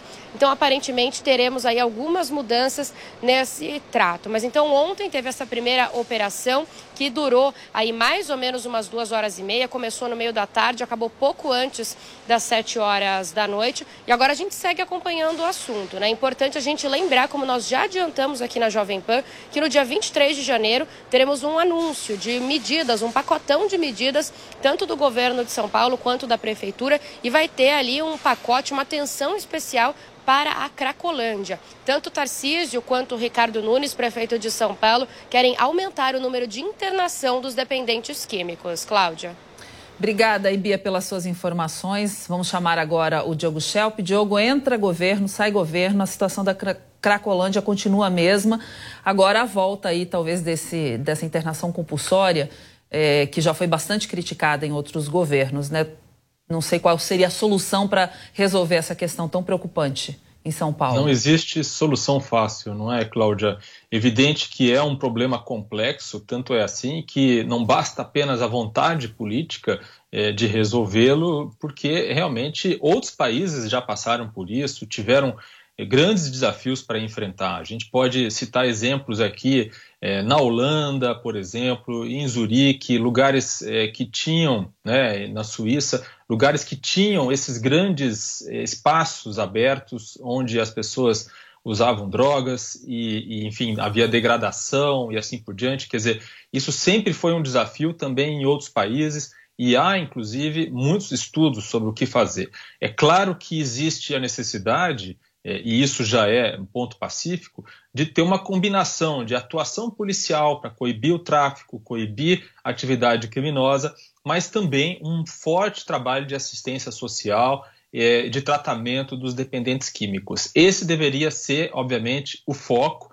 É, quanto mais esforço for expendido nesse sentido, maior as chances justamente de afastar essas pessoas do vício que é a origem do problema. Então, é, é inevitável, não basta combater as drogas, combater a, a aglomeração das pessoas nesses locais, no espaço público, sem tratar essas pessoas.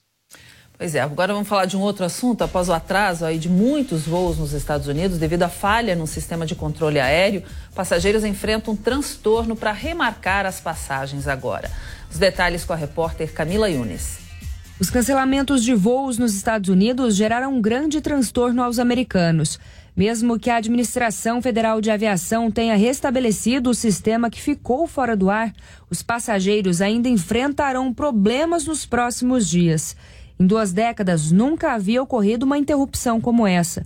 Apesar de o problema ter afetado diretamente apenas viagens domésticas, passageiros que dependiam desses voos para embarques internacionais foram afetados. Era o caso desta passageira. Tamara Williams estava em Charlotte, na Carolina do Norte, e pegaria um voo com destino a Miami. Da Flórida, ela seguiria para Costa Rica. No entanto, perdeu o voo e disse que não tinha previsão de decolagens até sexta-feira. Well, my original flight was supposed to take off at 9:05 going to Miami and then from Miami to Costa Rica. Well, now we've been delayed three times. A Casa Branca afirmou que não há evidências até então de um ataque cibernético, mas o presidente Joe Biden instruiu que seja realizada uma investigação completa sobre as causas. Duas décadas depois, Suzane von Richthofen, que participou do assassinato dos próprios pais em São Paulo, está fora da cadeia. A reportagem é de David de Tarso. Susana von Richthofen deixou a penitenciária de Tremembé, no interior de São Paulo, por volta das cinco e meia da tarde desta quarta-feira, conforme a Secretaria de Administração Penitenciária. Presa desde 2002 por matar os pais, a Justiça concedeu progressão para o regime aberto. Por meio de nota, o Tribunal de Justiça informou que o caso corre sob segredo, mas confirmou que, em decisão da segunda vara de execuções criminais de Taubaté, foi concedido o benefício a Suzane após ser verificado o cumprimento dos requisitos estabelecidos pela Lei de Execução Penal. Suzane, o ex-namorado Daniel Cravinhos e o irmão dele, Christian, foram presos em 2002. Na época do crime, ela tinha 18 anos de idade.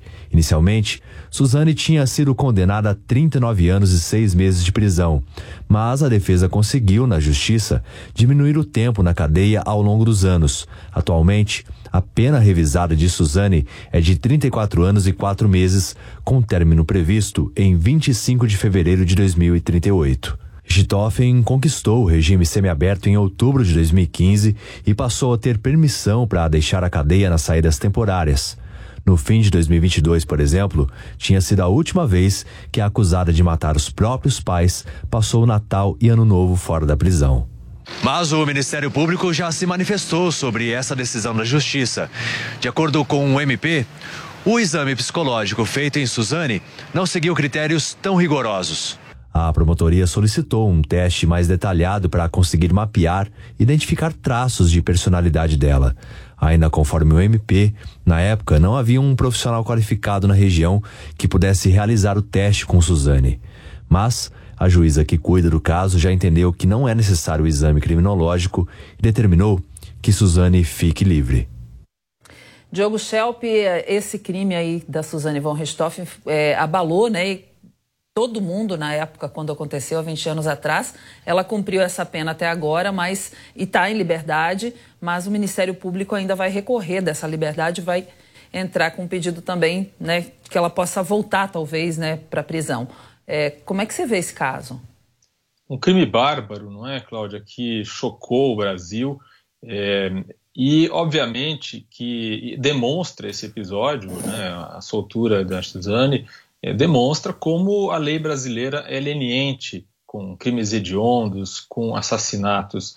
É, a lei está sendo cumprida, quer dizer, existe a possibilidade dessa progressão de pena, a lei permite isso, as avaliações psicológicas, tudo isso é levado em conta, mas não é, há nada de ilegal sendo feito, ainda que possa haver contestação por parte do Ministério Público em relação a alguns detalhes. O fato é que outras é, questões foram levantadas ao longo desse período da pena de Suzane que também demonstram essa leniência. Né? O fato dela ter tido a possibilidade de fazer as saidinhas de Natal e Ano Novo, já passou para o regime é, semiaberto, né, também depois de poucos anos de pena diante do crime que foi cometido. Quer dizer, o problema justamente está na lei, né, não nem tanto na aplicação, porque essa está sendo cumprida, não há nada de anormal nisso. Outros casos de crimes bárbaros que foram cometidos também resultaram em prisões é, que foram curtas diante da gravidade. Bom, vamos falar da Covid-19 agora, porque uma nova subvariante da Covid leva a Organização Mundial da Saúde a fazer uma recomendação para evitar que a cepa se espalhe. Os detalhes com a Camila Yunes. Diante do aumento de casos da variante da XBB 1.5 nos Estados Unidos, a OMS recomendou que países devam avaliar a indicação de máscaras durante voos longos. Na Europa, a cepa foi identificada em um número pequeno, mas de forma crescente. Esta é uma subvariante da Omicron altamente transmissível, sendo responsável por 27,6% dos casos nos Estados Unidos na última semana. Aqui no Brasil, a cepa circula há dois meses. O presidente do Departamento de Imunizações da Sociedade Brasileira de Pediatria, Renato Kifuri, afirma que é necessário monitorar, mas que não há evidências de uma nova onda no país. É uma variante de mais transmissibilidade, mas não necessariamente toda variante que surge se traduz numa nova onda em todos os lugares do mundo. Tivemos muito mais variantes do que ondas. No Brasil não há nenhuma evidência até o momento de aumento de casos. Ela já foi documentada desde novembro, já temos casos dessa variante. E por enquanto, nós precisamos monitorar, mas não há nenhuma evidência de nova onda a caminho até o momento. A ministra da Saúde, Nízia Trindade, informou que vai adicionar a vacina contra a Covid-19 na carteira de vacinação do brasileiro, que atualmente não está inclusa. Ela também informou que já estão sendo adquiridos imunizantes do Instituto Butantan e que negociações com a farmacêutica Pfizer também estão sendo realizadas para não faltar imunizante no país.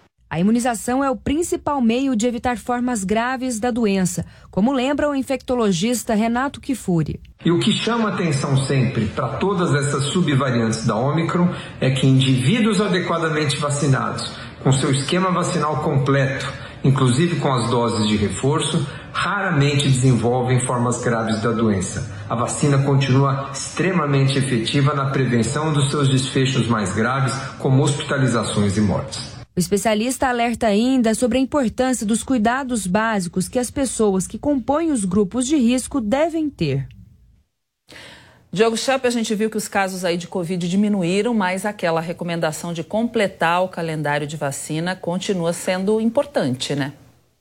Exatamente, Cláudia. Principalmente porque cada vez mais né, nós temos disponibilidade aí das vacinas atualizadas para as novas cepas. Né? Por enquanto, ainda em quantidades menores, principalmente para as pessoas com comorbidades, é, mas é, isso, a tendência é que isso vá, enfim, sendo disponibilizado para o restante da população também. O vírus sofre mutações, vai se adaptando, né, vai, vai driblando, digamos assim, as proteções que são oferecidas pela vacina, e, portanto, é, é preciso continuar atento para essas atualizações e para a necessidade de, é, de tomar as doses de reforço. Bom, falar da, de um caso também que chocou é, a população na semana, acho que algum tempo atrás, aqui não lembro exatamente quando aconteceu, mas foi a morte de um jovem aí por falta de atendimento na porta de um hospital em São Paulo, que continua causando revolta para especialistas. Direitos básicos do cidadão não foram respeitados. A reportagem é de Luiz Guerra. Na última quinta-feira, o jovem Vitor Augusto Marcos de Oliveira, de 25 anos, morreu após sofrer três paradas cardíacas depois de aguardar por mais de quatro horas dentro da ambulância em frente ao Hospital Geral de Taipas, na zona norte de São Paulo. Tudo isso depois de passar por cinco unidades de atendimentos e hospitais. Ele morreu por falta de uma maca especializada para pessoas obesas. A própria família registrou tudo com o celular, inclusive Dona Andréia, mãe do jovem, pedindo socorro.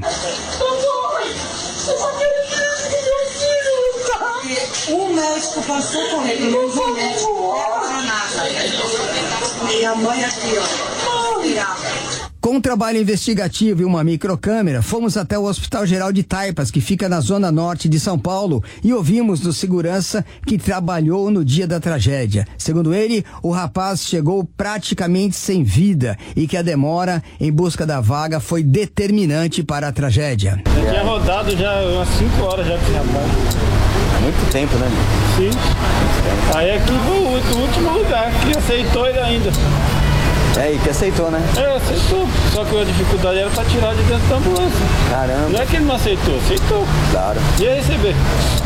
O problema foi pra tirar. Aí às vezes precisa ser até o bombeiro, né? Pra é, quem teve que tirar foi os bombeiros. Ah, os bombeiros vieram? Sim. Mas aí já tinha passado muito tempo. Já. Ele ficou uma hora aqui. Caramba. Mas ele já tinha rodado antes, já tinha é. ficado Cachoeirinha, né? Cachoeirinha. É. Manda aqui já tinha ficado mais uma hora. Pô, manda aqui é grande, hein? Cachoeirinha então, também. Aí eles não receberam lá e trouxeram pra cá. É. Aí aqui recebe aqui.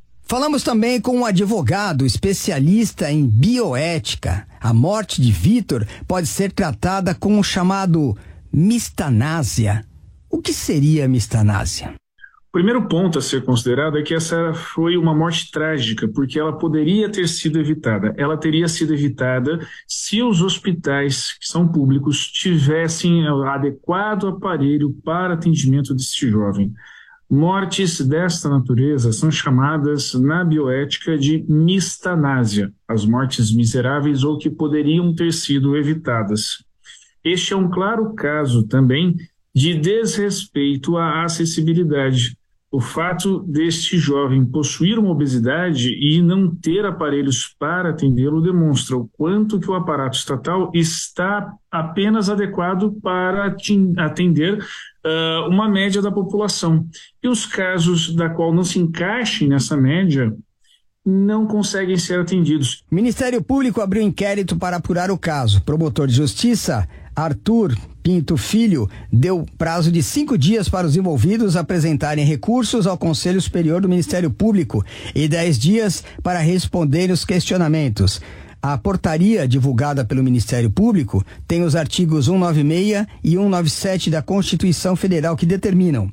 No artigo 196, a saúde é um direito de todos e dever do Estado, garantido mediante políticas sociais e econômicas que visem a redução do risco e doença de outros agravos e ao acesso universal igualitário às ações e serviço para sua promoção, proteção e recuperação. Já o artigo 197 são de relevância pública as ações e serviços de saúde, cabendo ao poder público dispor nos termos da lei, sobre a regulamentação, fiscalização e controle, devendo sua execução ser feita diretamente ou através de terceiros e também por pessoa física ou jurídica de direito privado. A Polícia Federal finalizou a perícia e avançou nas investigações dos responsáveis pelos danos ao Supremo Tribunal Federal em Brasília. Repórter Yasmin Costa tem os detalhes. A Polícia Federal concluiu a perícia no prédio do Supremo Tribunal Federal depois dos atos de vandalismo do último domingo. Cerca de 50 peritos coletaram digitais, materiais genéticos, pegadas e outros itens com o objetivo de tentar identificar os responsáveis pela depredação.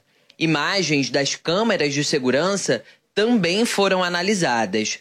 Agora o material será cruzado com os dados dos detidos E a previsão é de que um laudo seja liberado pela PF em cerca de 30 dias. O ministro Alexandre de Moraes percorreu todos os andares do prédio do STF ontem para conferir o tamanho da destruição. No mesmo dia, Moraes determinou que as autoridades públicas de todo o país impeçam qualquer tentativa de bloqueio de vias públicas nos locais indicados para uma possível manifestação convocada pelas redes sociais. A proibição também vale para a interrupção à liberdade de tráfego em todo o território nacional, bem como o acesso a prédios públicos. A decisão de Moraes prevê multa de 20 mil reais para pessoas físicas e de 100 mil reais para empresas que descumpram as ordens. Na decisão, Moraes afirma que a convocação de novos atos nas ruas é um evidente desdobramento do movimento do último domingo e que essa mobilização demonstra a existência de uma organização criminosa que atenta contra a democracia e o Estado democrático especificamente o Poder Judiciário. A decisão do ministro Alexandre de Moraes atendeu a um pedido da Advocacia Geral da União. A AGU identificou, através de grupos de trocas de mensagens, que pessoas estariam convocando novas manifestações para todas as capitais do país. Moraes ainda determinou que as autoridades devem prender em flagrante quem ocupar vias ou invadir prédios públicos. As autoridades também devem identificar os veículos usados nos atos e os proprietários e apreender todos os veículos. Além disso, o magistrado determinou que o Telegram bloqueie canais, perfis e contas de grupos que estão convocando as manifestações. Em Brasília, um forte esquema de segurança foi feito para evitar qualquer tipo de mobilização. A Polícia Federal abriu três inquéritos para apurar os ataques é, em Rondônia e no Paraná a torres de energia. Rodrigo Viga tem os detalhes. Autoridades de energia e empresas do setor estão investigando supostos ataques a torres e linhas de transmissão que aconteceram nos últimos dias em meio aos episódios de vandalismo observados em Brasília, na capital federal, no último domingo. Esses episódios, essas ocorrências aconteceram em três pontos distintos, envolvendo torres e linhas de transmissão. Um desses episódios aconteceu em Foz do Iguaçu, no Paraná.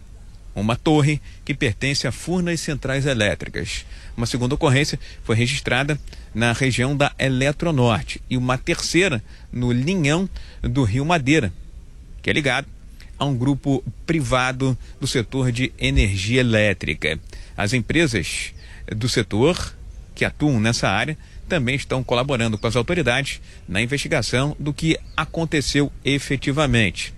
Não está descartada a possibilidade de terem sido ataques vândalos, atos de vandalismo em meio aos episódios de domingo que aconteceram na capital eh, federal. Apesar dessas ocorrências, não houve qualquer abalo ao sistema elétrico eh, brasileiro. Segundo fontes da Jovem Pan, não há um prazo definido para quando as empresas e as autoridades terão um parecer explícito sobre o que aconteceu nessas torres e linhas de transmissão. O gabinete de crise foi montado para apurar este caso e envolve ANEL, Agência Nacional de Energia Elétrica, Ministério de Minas e Energia e o ANS, operador nacional eh, do sistema.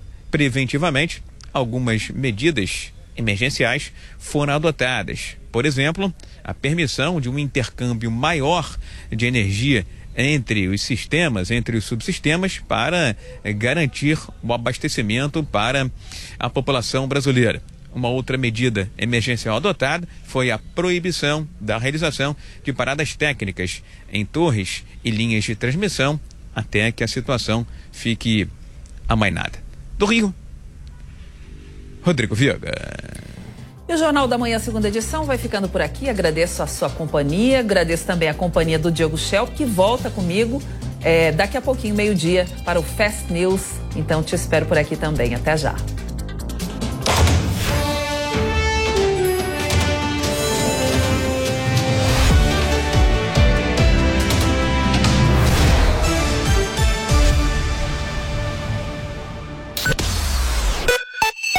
Jovem Pan News. Jovem Pan. Jornal da Manhã. Começando o Jornal da Manhã para todo o Brasil. Pânico. Paniqueira no ar, meus bebês, diretamente dos estúdios faraônicos da Panflix. Futebol. Vem vem Adriano, limpa! Agora toda a programação da Jovem Pan está em um só lugar. Panflix, a TV da Jovem Pan, de graça na internet. Baixe grátis na App Store ou no Google Play. Panflix, assista onde estiver, na hora que quiser.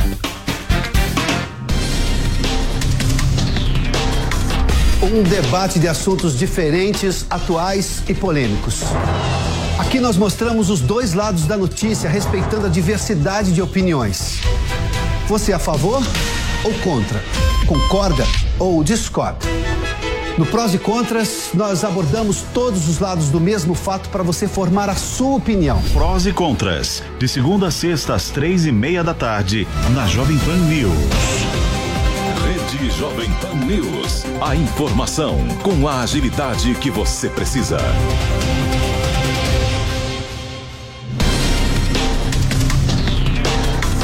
Um debate de assuntos diferentes, atuais e polêmicos. Aqui nós mostramos os dois lados da notícia, respeitando a diversidade de opiniões. Você é a favor ou contra? Concorda ou discorda? No Prós e Contras, nós abordamos todos os lados do mesmo fato para você formar a sua opinião. Prós e contras, de segunda a sexta às três e meia da tarde, na Jovem Pan News. A notícia que você quer saber. A notícia que você precisa saber. 24 horas com você. No seu rádio e na internet. Jovem Pan. Jovem Pan News. A Jovem Pan está com você em todos os lugares e em todos os momentos. De manhã, informação e opinião na medida para começar o dia do jeito certo. Bom dia, ouvinte da Jovem Pan. A partir de agora, manchetes do Jornal da Manhã.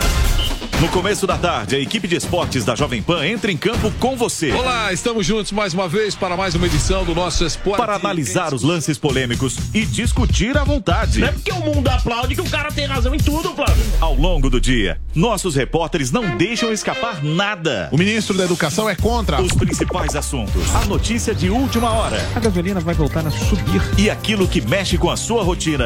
As fortes chuvas que atingiram Tudo passa pelo microfone da Jovem Pan. Viu só? A Jovem Pan está com você o tempo todo, em som e imagem. Acesse jovempan.com.br. Baixe o aplicativo da Pan e se inscreva nos nossos canais no YouTube. Senhoras e senhores, eu, Daniel Zuckerman, quero fazer um belíssimo de um convite para vocês. É o seguinte, você vai acompanhar agora todos os bastidores aqui da Panflix. São diversos estúdios, aí você vai acompanhando a programação, o jornalismo, o entretenimento, esporte. E eu que sou um belo um papai, tenho um conteúdo infantil que está bombando aqui. Panflix, a TV da Jovem Pan, de graça na internet. Agora o que você faz? Você baixa esse aplicativo, é muito bacana e você confere tudo isso de perto aqui na Panflix. It is Ryan here, and I have a question for you. What do you do when you win? Like, are you a fist pumper? A woohooer, a hand clapper, a high fiver. I kind of like the high five, but if you want to hone in on those winning moves, check out Chumba Casino. At chumbacasino.com, choose from hundreds of social casino style games for your chance to redeem serious cash prizes. There are new game releases weekly, plus free daily bonuses. So don't wait. Start having the most fun ever at chumbacasino.com. No purchase necessary. Group. Void were prohibited by law. See terms and conditions. 18 plus.